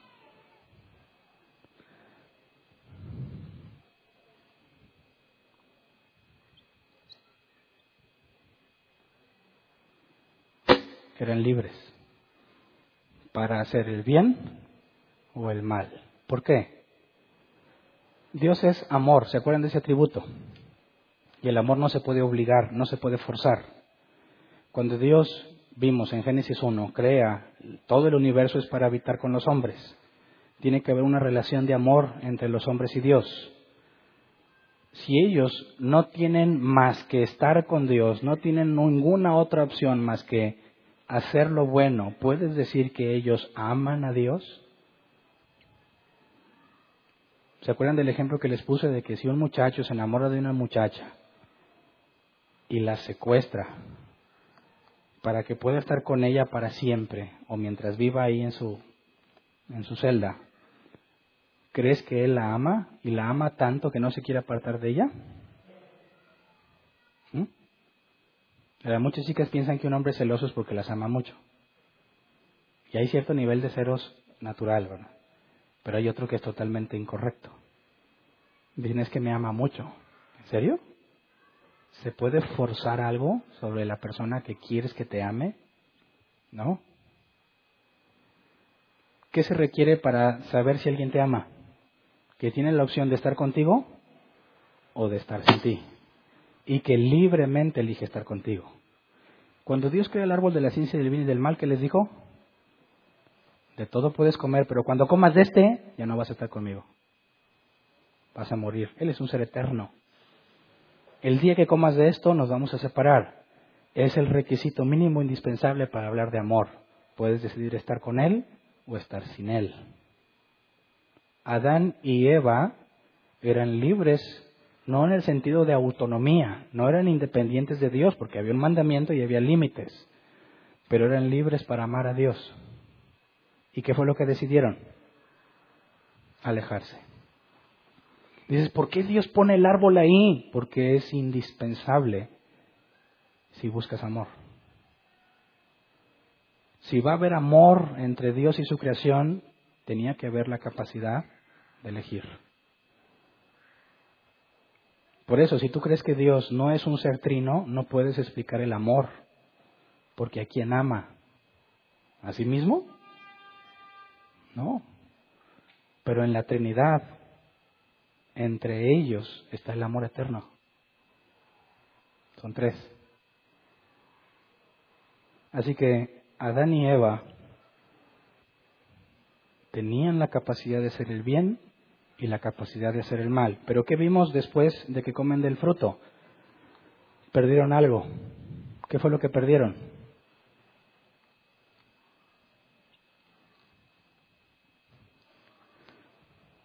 ¿Cómo lo sabemos?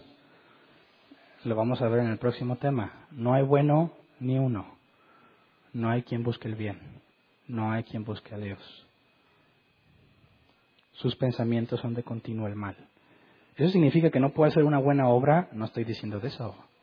No estoy hablando de que puedes tener una buena acción o una mala acción. Todos podemos ver a alguien en necesidad y decir, bueno, pues te voy a ayudar. Dice, ya ves, hermano, si tengo la capacidad. No, claro que todos tienen la capacidad natural o física, incluso moral, de hacer cosas buenas. Pero cuando llega el momento en que tu pecado tiene que ser sacado a la luz, ¿qué vas a elegir? Las tinieblas la maldad. Cuando tienes la decisión de hacer lo bueno o lo malo, un hombre natural no va a pensarlo dos veces, no va a decir, esto lo hago por la gloria de Dios. No, él piensa en sí mismo. El que ha nacido de nuevo, que es un tema que vamos a ver más adelante, tiene que hacer las cosas para la gloria de Dios. Se le da una capacidad que carece el hombre natural. Ahí está la prueba, Adán, ¿qué has hecho? ¿Y qué decide hacer? Ocultarse perdió algo muy importante, muy valioso que bajo ninguna circunstancia podemos recuperar. Por eso la Escritura dice que el hombre está muerto en sus pecados y en sus delitos. Porque todos los hijos de estos son como estos. Todos somos así. Todos están condenados por cuanto todos pecaron. Oye, pero cuando nací no cometí ningún pecado. Claro que no, no, no has pecado, pero sigues teniendo la misma capacidad para la maldad. Ahora, pon la palabra maldad en, como su, en su significado. ¿Qué es el mal? La ausencia de Dios, sufrimiento, angustia, adversidad,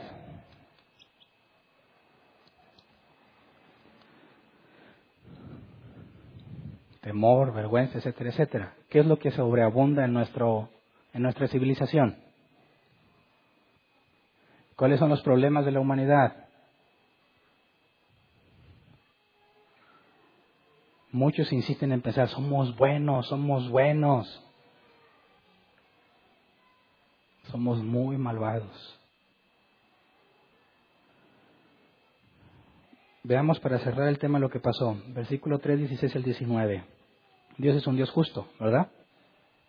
Que después de darles la oportunidad y de dejar en evidencia que no buscan el arrepentimiento, que no buscan a Dios, que siguen pensando solo en ellos mismos, dice, a la mujer le dijo, multiplicaré tus dolores en el parto y darás a luz a tus hijos con dolor. Desearás a tu marido y él te dominará. Pausa, aquí hay un cambio. Aquí se establece una jerarquía. Va en ambos lados. Eva razonó y razonó y razonó y Adán cayó y cayó y cayó. Consintió la decisión de Eva, sí, nunca se interpuso. ¿Qué es lo primero que dice? ¿Por qué lo hiciste? La mujer. ¿Qué es lo que se cambia aquí? Cuando dice, desearás a tu marido y él te dominará, ahora ¿quién es el responsable de lo que la mujer hace? El hombre. Jamás puede decir Adán, jamás puede decir el esposo, es culpa de ella. Porque lo que Dios está diciendo, no, ahora tú administras eso. Ahora tú eres responsable de eso. Pero claro que no está al nivel de la salvación. Es decir, si a un marido cristiano tiene una mujer no creyente que resulta condenada al infierno, ¿se le va a condenar al marido cristiano por lo que la mujer infiel hizo? No. No estamos hablando de que mi salvación depende de la mujer. Pero sí sabemos que la Biblia dice que todos compareceremos ante el tribunal de Cristo y se te va a demandar de las cosas que tu mujer hizo. Y cuando dicen, oh, esta mujer me salió muy loca, tú la escogiste, tú la administras. ¿Verdad? Dolor en el parto es algo que no existía, ¿verdad? Podría tener hijos, hijos sin dolor, pero ahora no, no hay ningún registro de que haya tenido hijos, ¿verdad? Pero cuando los tenga va a haber dolor. Y en eso se resume lo que Dios le da a la mujer por lo que deseó experimentar. Ella cuando comió del fruto quiso experimentar lo bueno y lo malo. Ahí está. Dolor en el parto y ahora rindes cuentas a tu esposo. A tu esposo, ahí ya va una directa. Ya no te puedes lavar las manos de lo que tu esposa haga.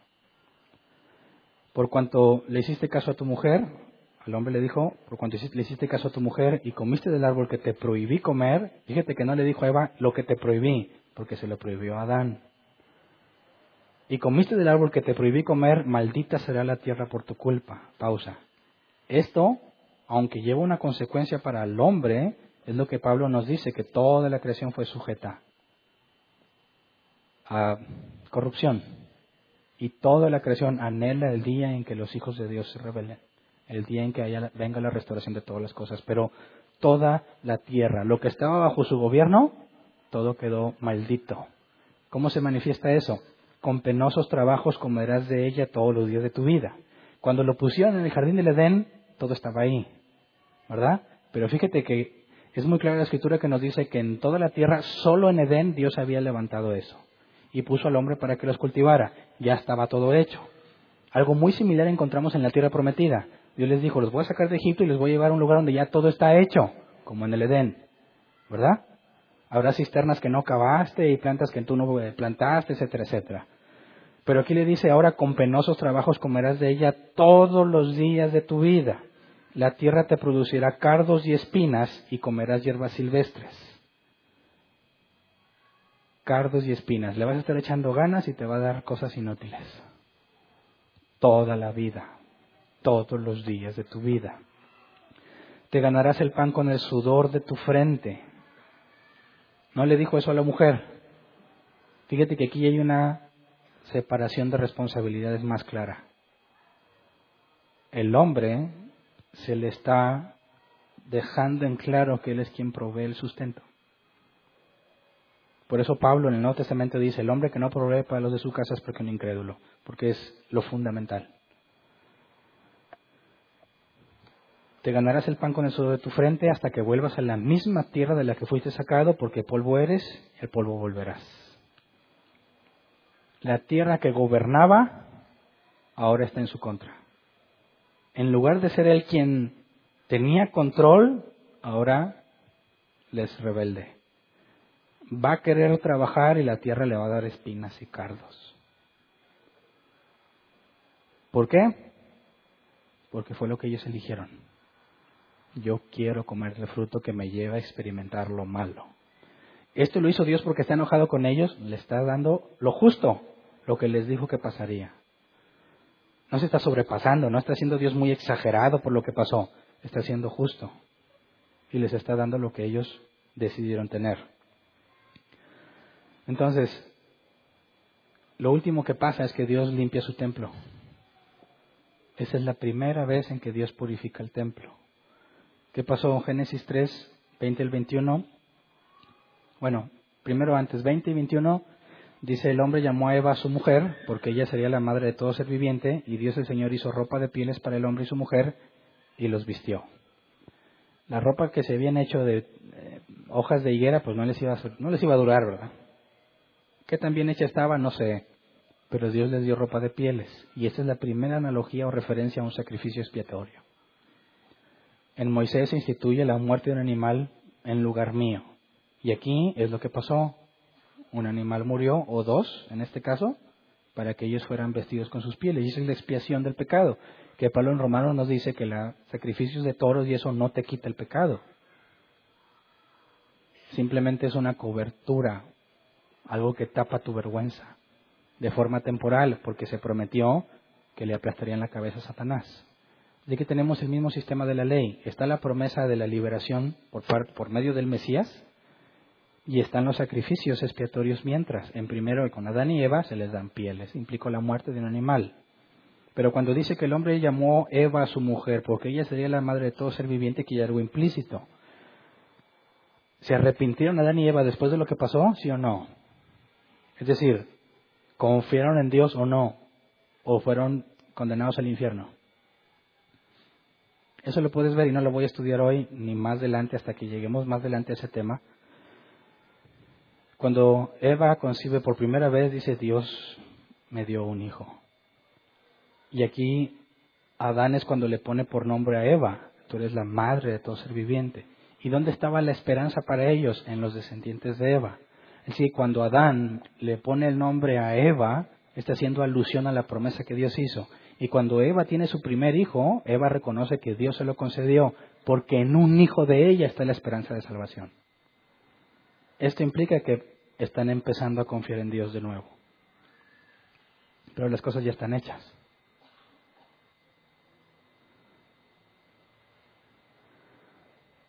Versículo 22 al 24, y dijo, el ser humano ha llegado a ser como uno de nosotros, pues tiene conocimiento del bien y del mal.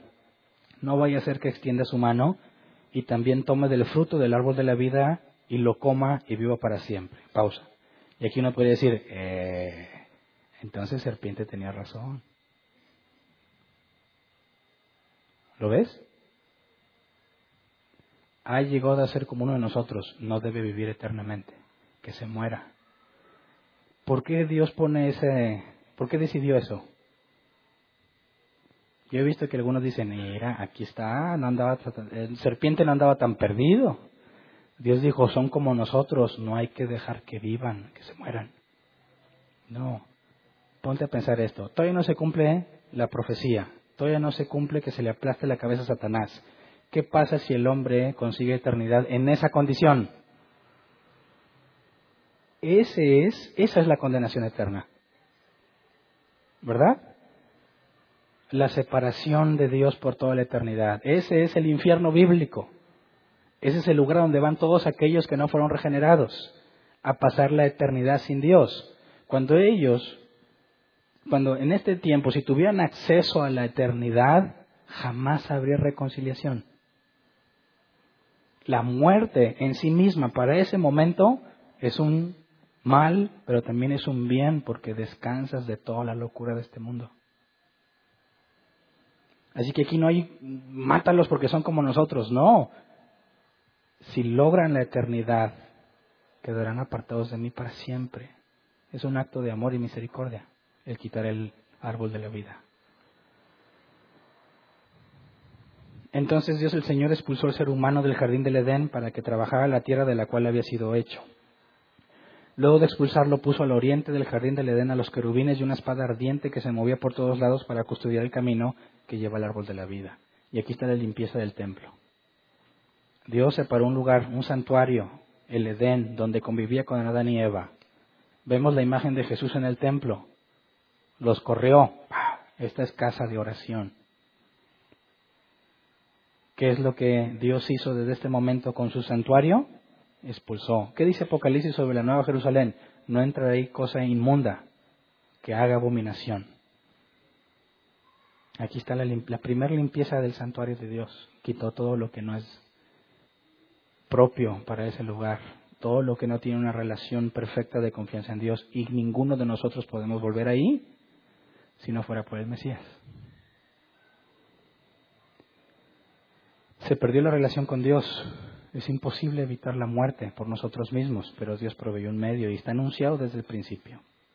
La única esperanza que tenemos es que el descendiente de Eva nos libre. Y ese descendiente ya vino hace más de dos mil años fue herido en el talón y le aplastó la cabeza de serpiente, y ese es el Evangelio. Te fijas, la buena noticia es que hay una forma de salvarte de ti mismo, de lo que eres y de a dónde vas. Así que, ¿cómo es el ser humano? ¿Son gentes buenas? Si les quitas un medio un medio ambiente malo, van a tener, vas a tener niños buenos. Somos lo más corrupto que hay. Somos egoístas. Ahora imagínatelos tratando de vivir casados. ¿Por qué los matrimonios no funcionan?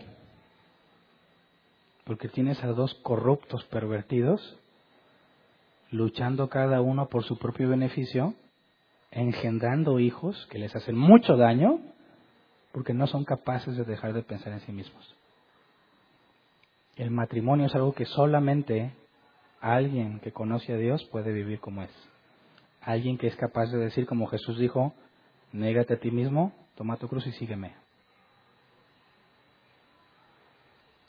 Los cristianos debemos reflejar, aunque todavía somos muy imperfectos, totalmente sujetos a la carne, pero deben de dar destellos de lo que es en, un principio el matrimonio y del nivel de confianza que debe de haber. Así que esa es la mala noticia para todos nosotros. No hay nada en nosotros que nos pueda librar de quién somos. Es algo que solamente Dios puede hacer y quedó evidenciado. Se le da la oportunidad a Adán, no la toma. Se le da la oportunidad a Eva, no la toma. Entonces, ¿qué decide Dios? Yo pago el precio. Le herirás en el talón, pero te aplastaré la cabeza. Ese es el Evangelio. Esa es la buena noticia. Quien dice, ¿qué tiene de bueno esa noticia? No sabe quién es, no sabe cómo es. Así que tenemos mucho que reflexionar al respecto sobre cómo entiendes el Evangelio y cómo lo anuncias. Porque imagínate que te digo, oye, ¿quién quiere una vida mejor? ¿Quién quiere que sus problemas se acaben? ¿Quién quiere un mejor trabajo, un aumento? Ven a Dios y Él te lo va a conceder. ¿Te suena bíblico? lo más absurdo que puedes escuchar, sin embargo es lo, más, es lo que más se predica. Así que vamos a ponernos de pie y vamos a orar.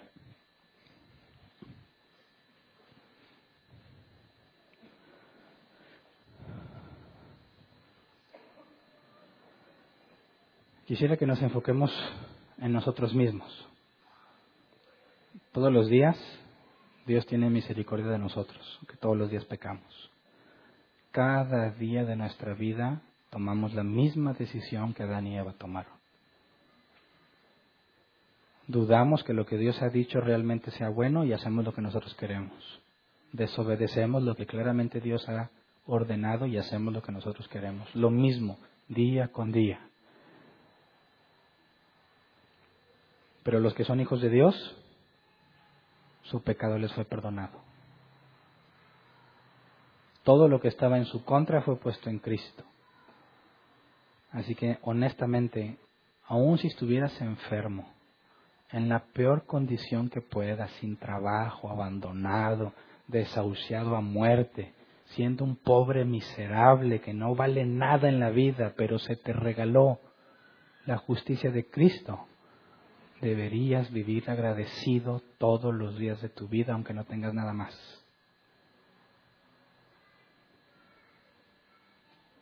Y si no lo estamos haciendo, estamos en pecado. Así que necesitamos ponernos a cuentas con Dios, porque estamos tan acostumbrados a su misericordia que ni siquiera la percibimos. Vamos a orar, Señor. Gracias por hacernos ver y entender la grave situación en la que está el género humano. Gracias por hacernos entender que aunque nos has rescatado de la muerte, seguimos sujetos a esta carne. A la carne que según tu palabra se opone al espíritu, a lo que tú quieres hacer. Sabemos, Padre, que encontraremos oposición para hacer tu voluntad. Y en lugar de pelear contra la oposición, reconocemos que nos hemos dejado llevar por ella. Reconocemos que en lugar de permanecer firmes y decir escrito está, razonamos igual que Eva.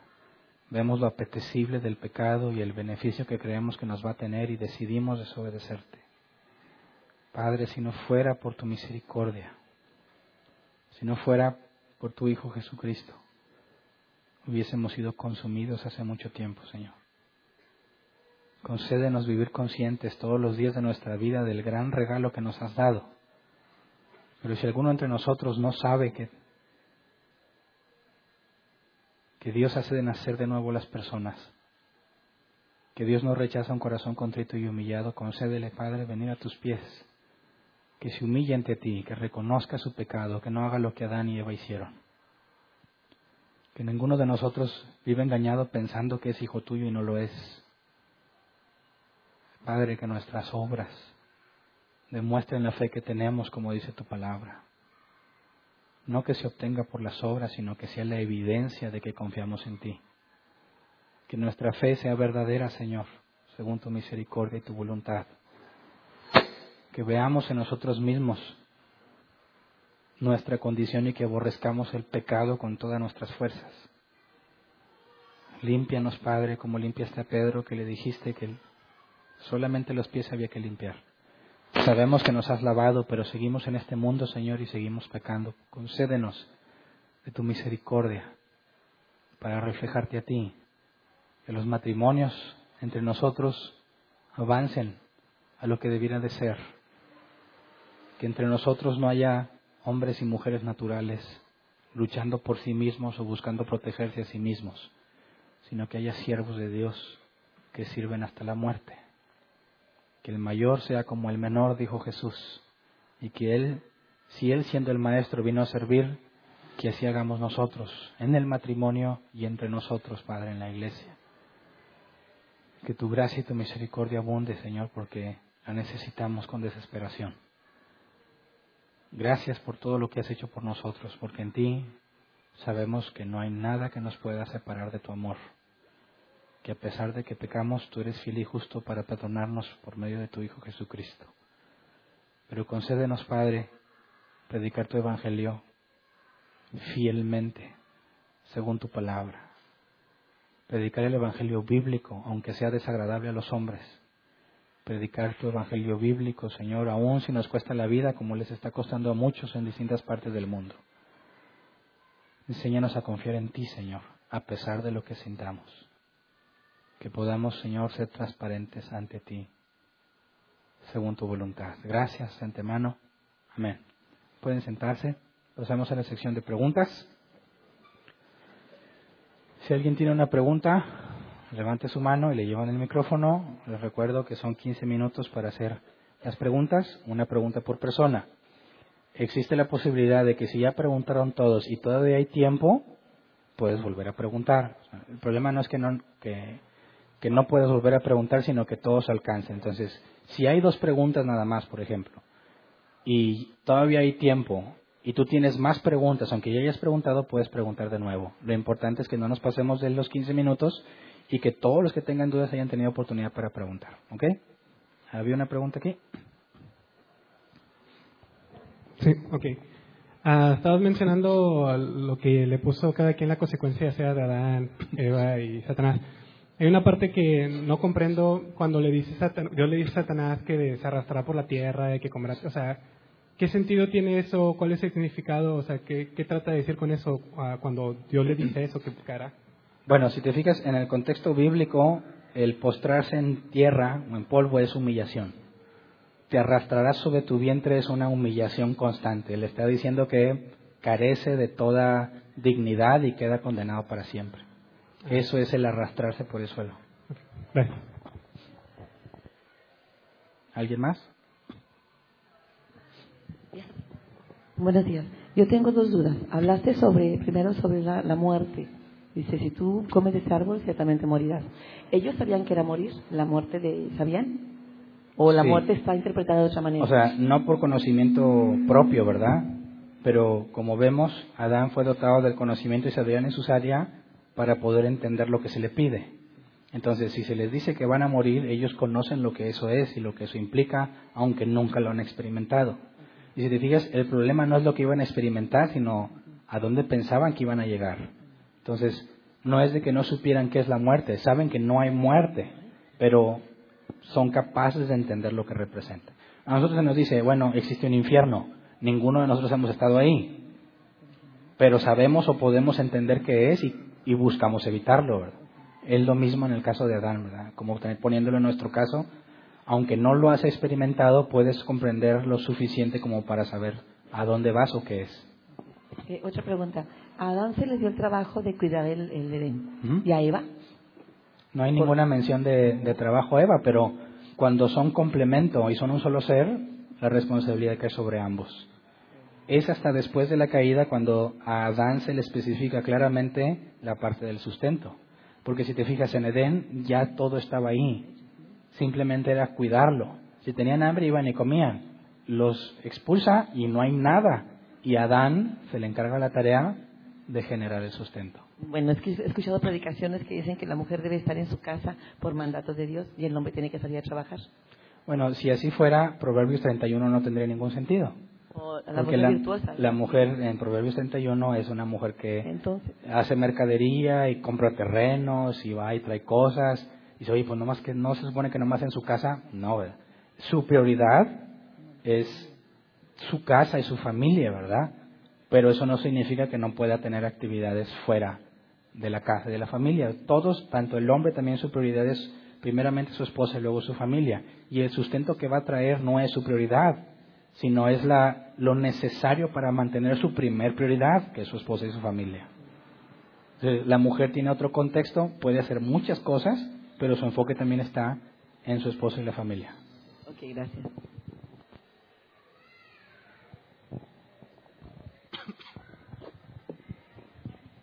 Buenas tardes. Buenas tardes. Este, tengo una pregunta acerca de algo que había estado leyendo en estos días, pero se relaciona con el último versículo, eh, Génesis 3, 20, 21, eh, cuando dice que Jehová eh, dio al hombre y a la mujer túnicas de pieles y los vistió. Este, mi pregunta es, ¿tiene que ver algo esto? Bueno, usted comentó ahorita que, que o sea, es como una evidencia de que hay que cubrir el, que se cubre el pecado por medio de una de un sacrificio. Eh, a lo mejor no totalmente se, cubre nada más no se quita. Pero mi pregunta es es es por eso que fue más agradable la ofrenda de Abel que llevó una oveja que la de Caín que llevó ah, bueno en cuanto a que les haya dado pieles si te fijas es para que el, hombre se esconde sin protección, ¿verdad? Sin, sin ocultar. No, tiene, no se escondía de Dios, no había posibilidad de una revelación, a una relación, perdón. Dios pone un medio para que ellos estén cubiertos sin pena alguna y empiecen a convivir. Es Dios quien toma la iniciativa de cubrir el pecado para detener la ira. Y en, el Antiguo Testamento, o Pablo y la Carta de los Hebreos nos enseña eh, que en el sacrificio expiatorio había dos cosas, o bueno, expiación de pecado y la propiciación. Y la propiciación es, se entiende como calmar la ira, es decir, en lugar de hacer justicia se está pagando un precio, que lo que lo convierte en misericordia. Entonces, la paga de ese precio elimina la injusticia que el hombre está haciendo y fue provisto por medio de un animal. Pero en el caso de la ofrenda que presentan Caín y Abel, no hay nada que indique que Dios había mandado que tenían que ser de una forma y no de otra, porque incluso en la ley había ofrendas de, grano aceptables ante Dios. Entonces, si eh, hacemos exégesis del pasaje de Caín y Abel, vemos que Caín era alguien que estaba en pecado, que Dios le dice, el pecado está a la puerta, ¿verdad? Pero tú puedes dominarlo. Se le advierte de su situación o su vida eh, que va contrario a lo que tenía Abel. Abel ves en la carta de los hebreos que era un hombre de fe. Entonces, la ofrenda fue aceptada no por la especie que le llevaron, sino por el individuo que la presenta. Cuando Dios dice que prefiere obediencia a los sacrificios, deja en claro la situación entre Caín y Abel, sin tener que meterle al texto la idea de que a Dios no le agradaban las ofrendas cereales y que él demandaba sacrificios animales, porque eso no está explicado en ningún momento en el texto. Sí, o sea, no precisamente que porque porque fue un animal y, y, no este y Caín trajo un grano, sino que como que algo así que leía yo que, que que Caín pensaba que este que lo que él quisiera, o sea, como el pensamiento de hoy en día que que no sé, que hacemos mandas o que rezamos rosarios o qué sé yo, porque creemos que eso va a, quitar el pecado. Es que eso ya es si estás tratando de pensar o adivinar qué pensaba Caín. El punto es que Caín cultivaba la tierra, Abel cuidaba ovejas, cada quien llevó de lo que hace.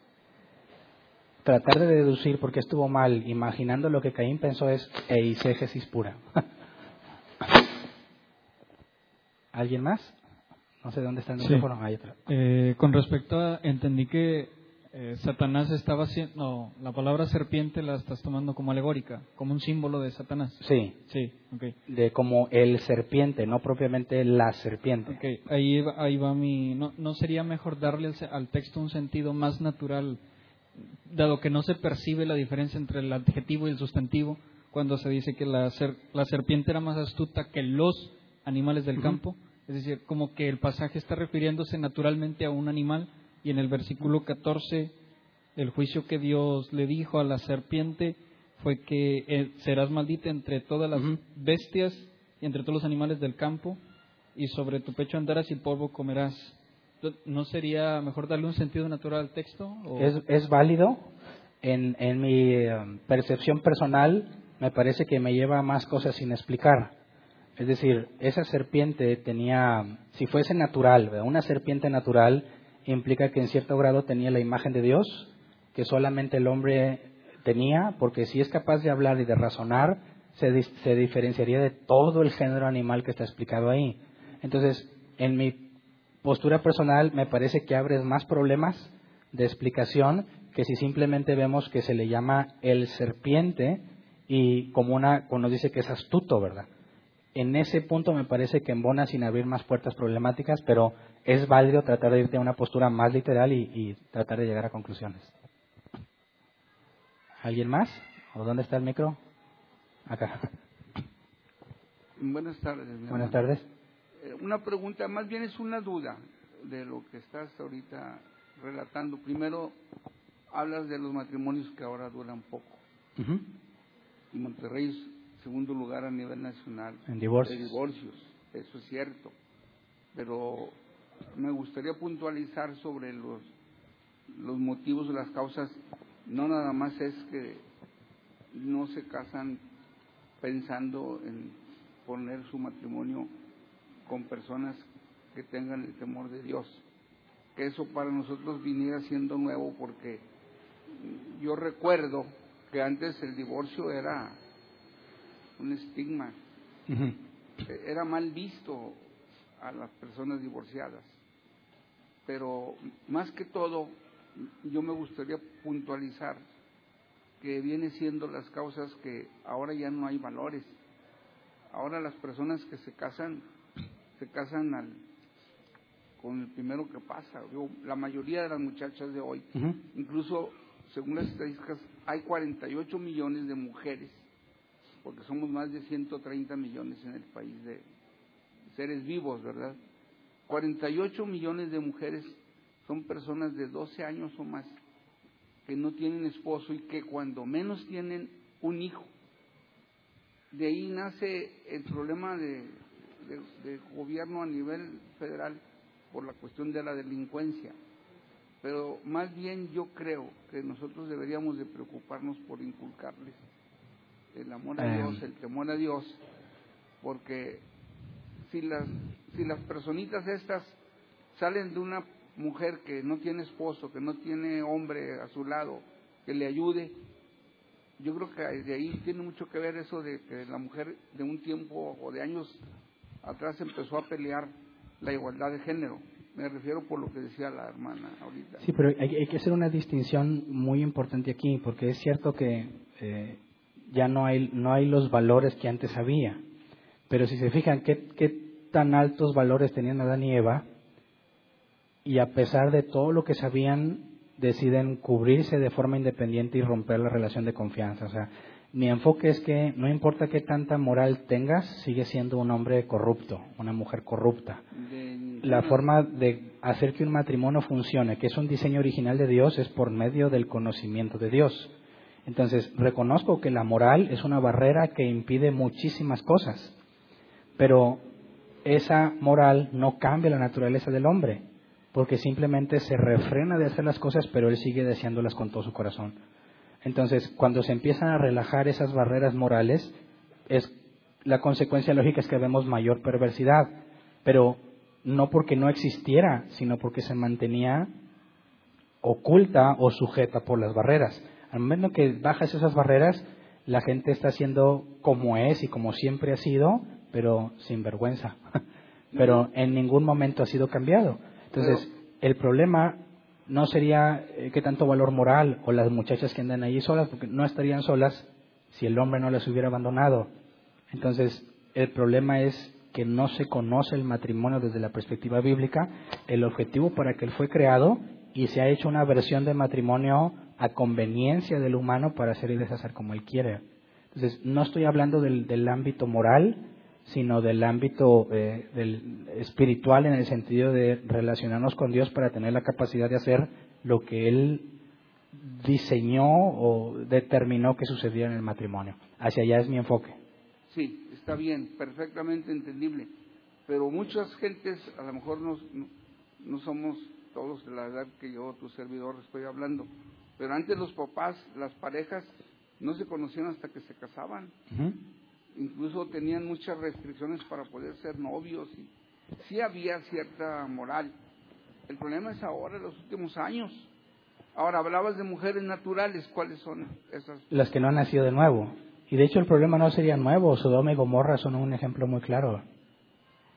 De aún antes de la civilización como la conocemos, ese, ese problema ya, ya existía. Y no, no hay que irnos muy lejos, los hijos de Caín reflejaron ese mismo comportamiento.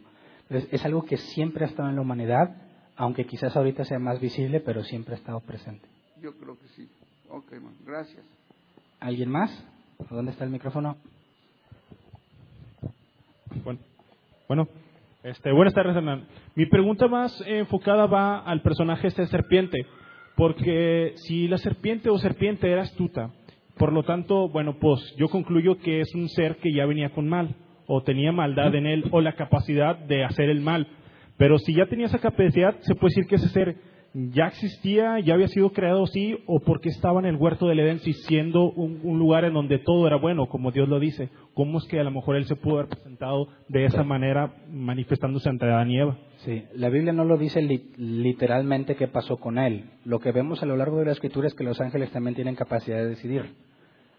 ahí están los ángeles que se rebelaron y que están guardados para el día de la ira, ¿verdad? Entonces vemos que tenían cierta libertad para elegir entre lo bueno y lo malo. Satanás o serpiente es condenado por la falsedad de su, de su plática con Eva, le dijo cosas que Dios no había dicho y es condenado por la mentira, ¿verdad? Que cuando Dios creó todo era bueno y eso implica que los ángeles también tenían la capacidad de elegir y que serpiente tuvo su decisión y la llevó a cabo aquí. ¿Cómo? ¿Por qué? Eso es lo que la Biblia no nos dice. Pero de que todo era bueno al principio, todo era bueno, el hombre decide corromperse lo mismo que serpiente. Si no, no podría ser condenado como lo fue. Sería injusto que Dios condenara a un ser que no podía evitar la corrupción.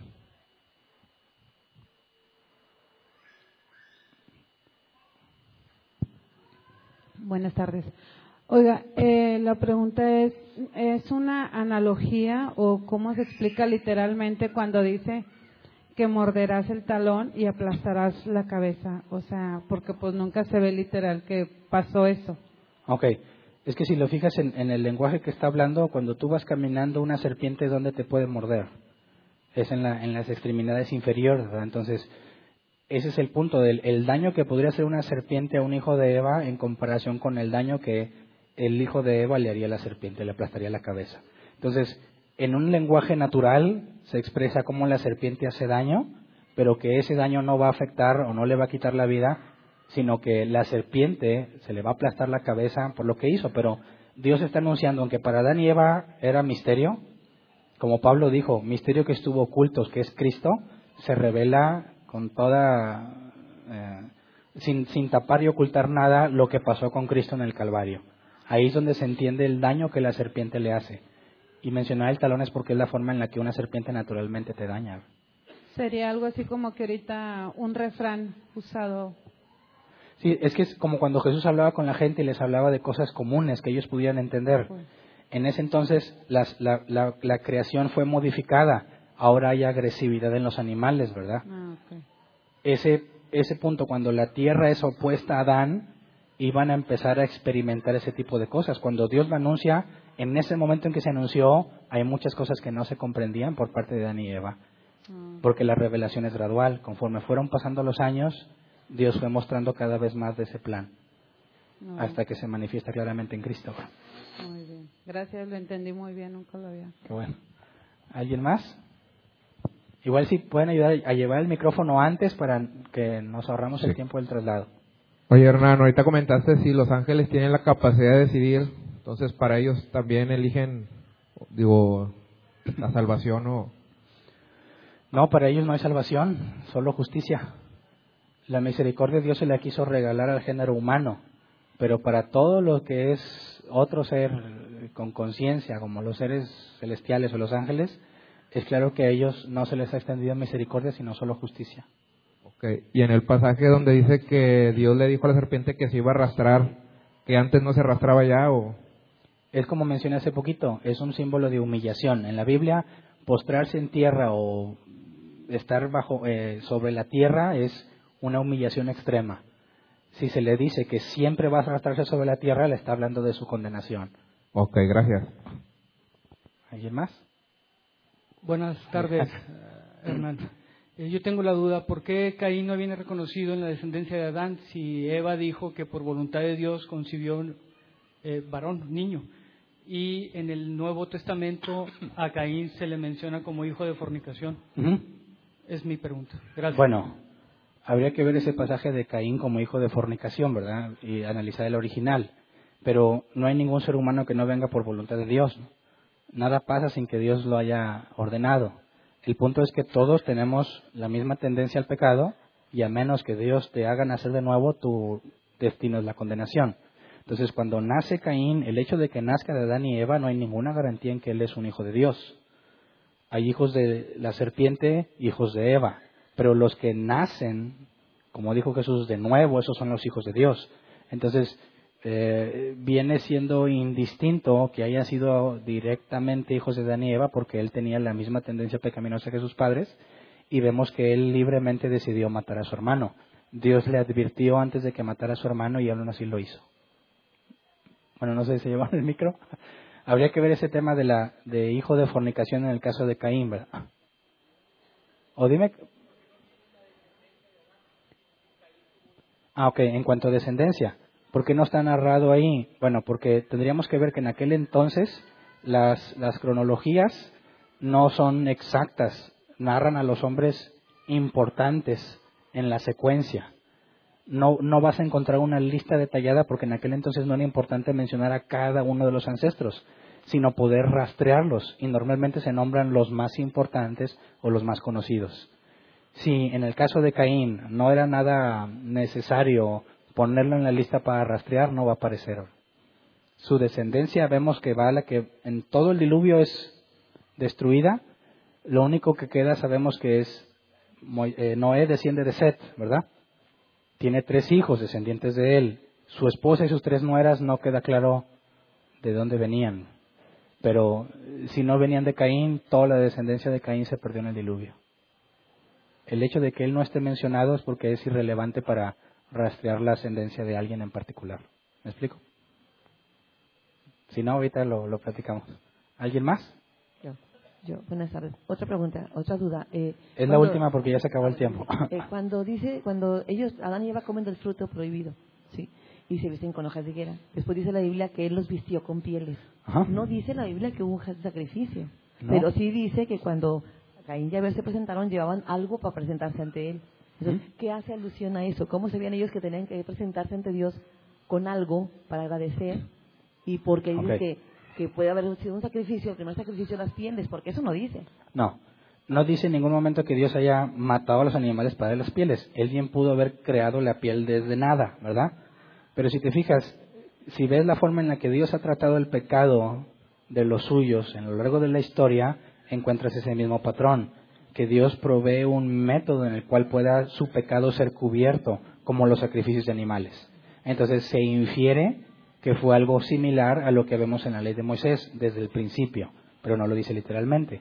Y en cuanto a las ofrendas, no llevamos ofrenda porque sea una obligación, sino porque te nace agradecerle a Dios. Entonces, cuando después de que Adán y Eva ya están en la tierra, que ya no están en el Edén, es cuando yo pienso que se buscan a Dios de nuevo y, enseñan a Abel y a Caín a buscar a Dios, a agradecerle a Dios de alguna manera. Sí, pero no es que ellos busquen a Dios, sino que Dios hizo algo en ellos porque no hay forma de que uno de estos ande buscando lo bueno. Sí, sí, entendí, gracias. Muy bien, se acabó el tiempo. Igual si tienes una pregunta te puedes acercar ahorita que acabemos. Y es todo. ¿Hay avisos?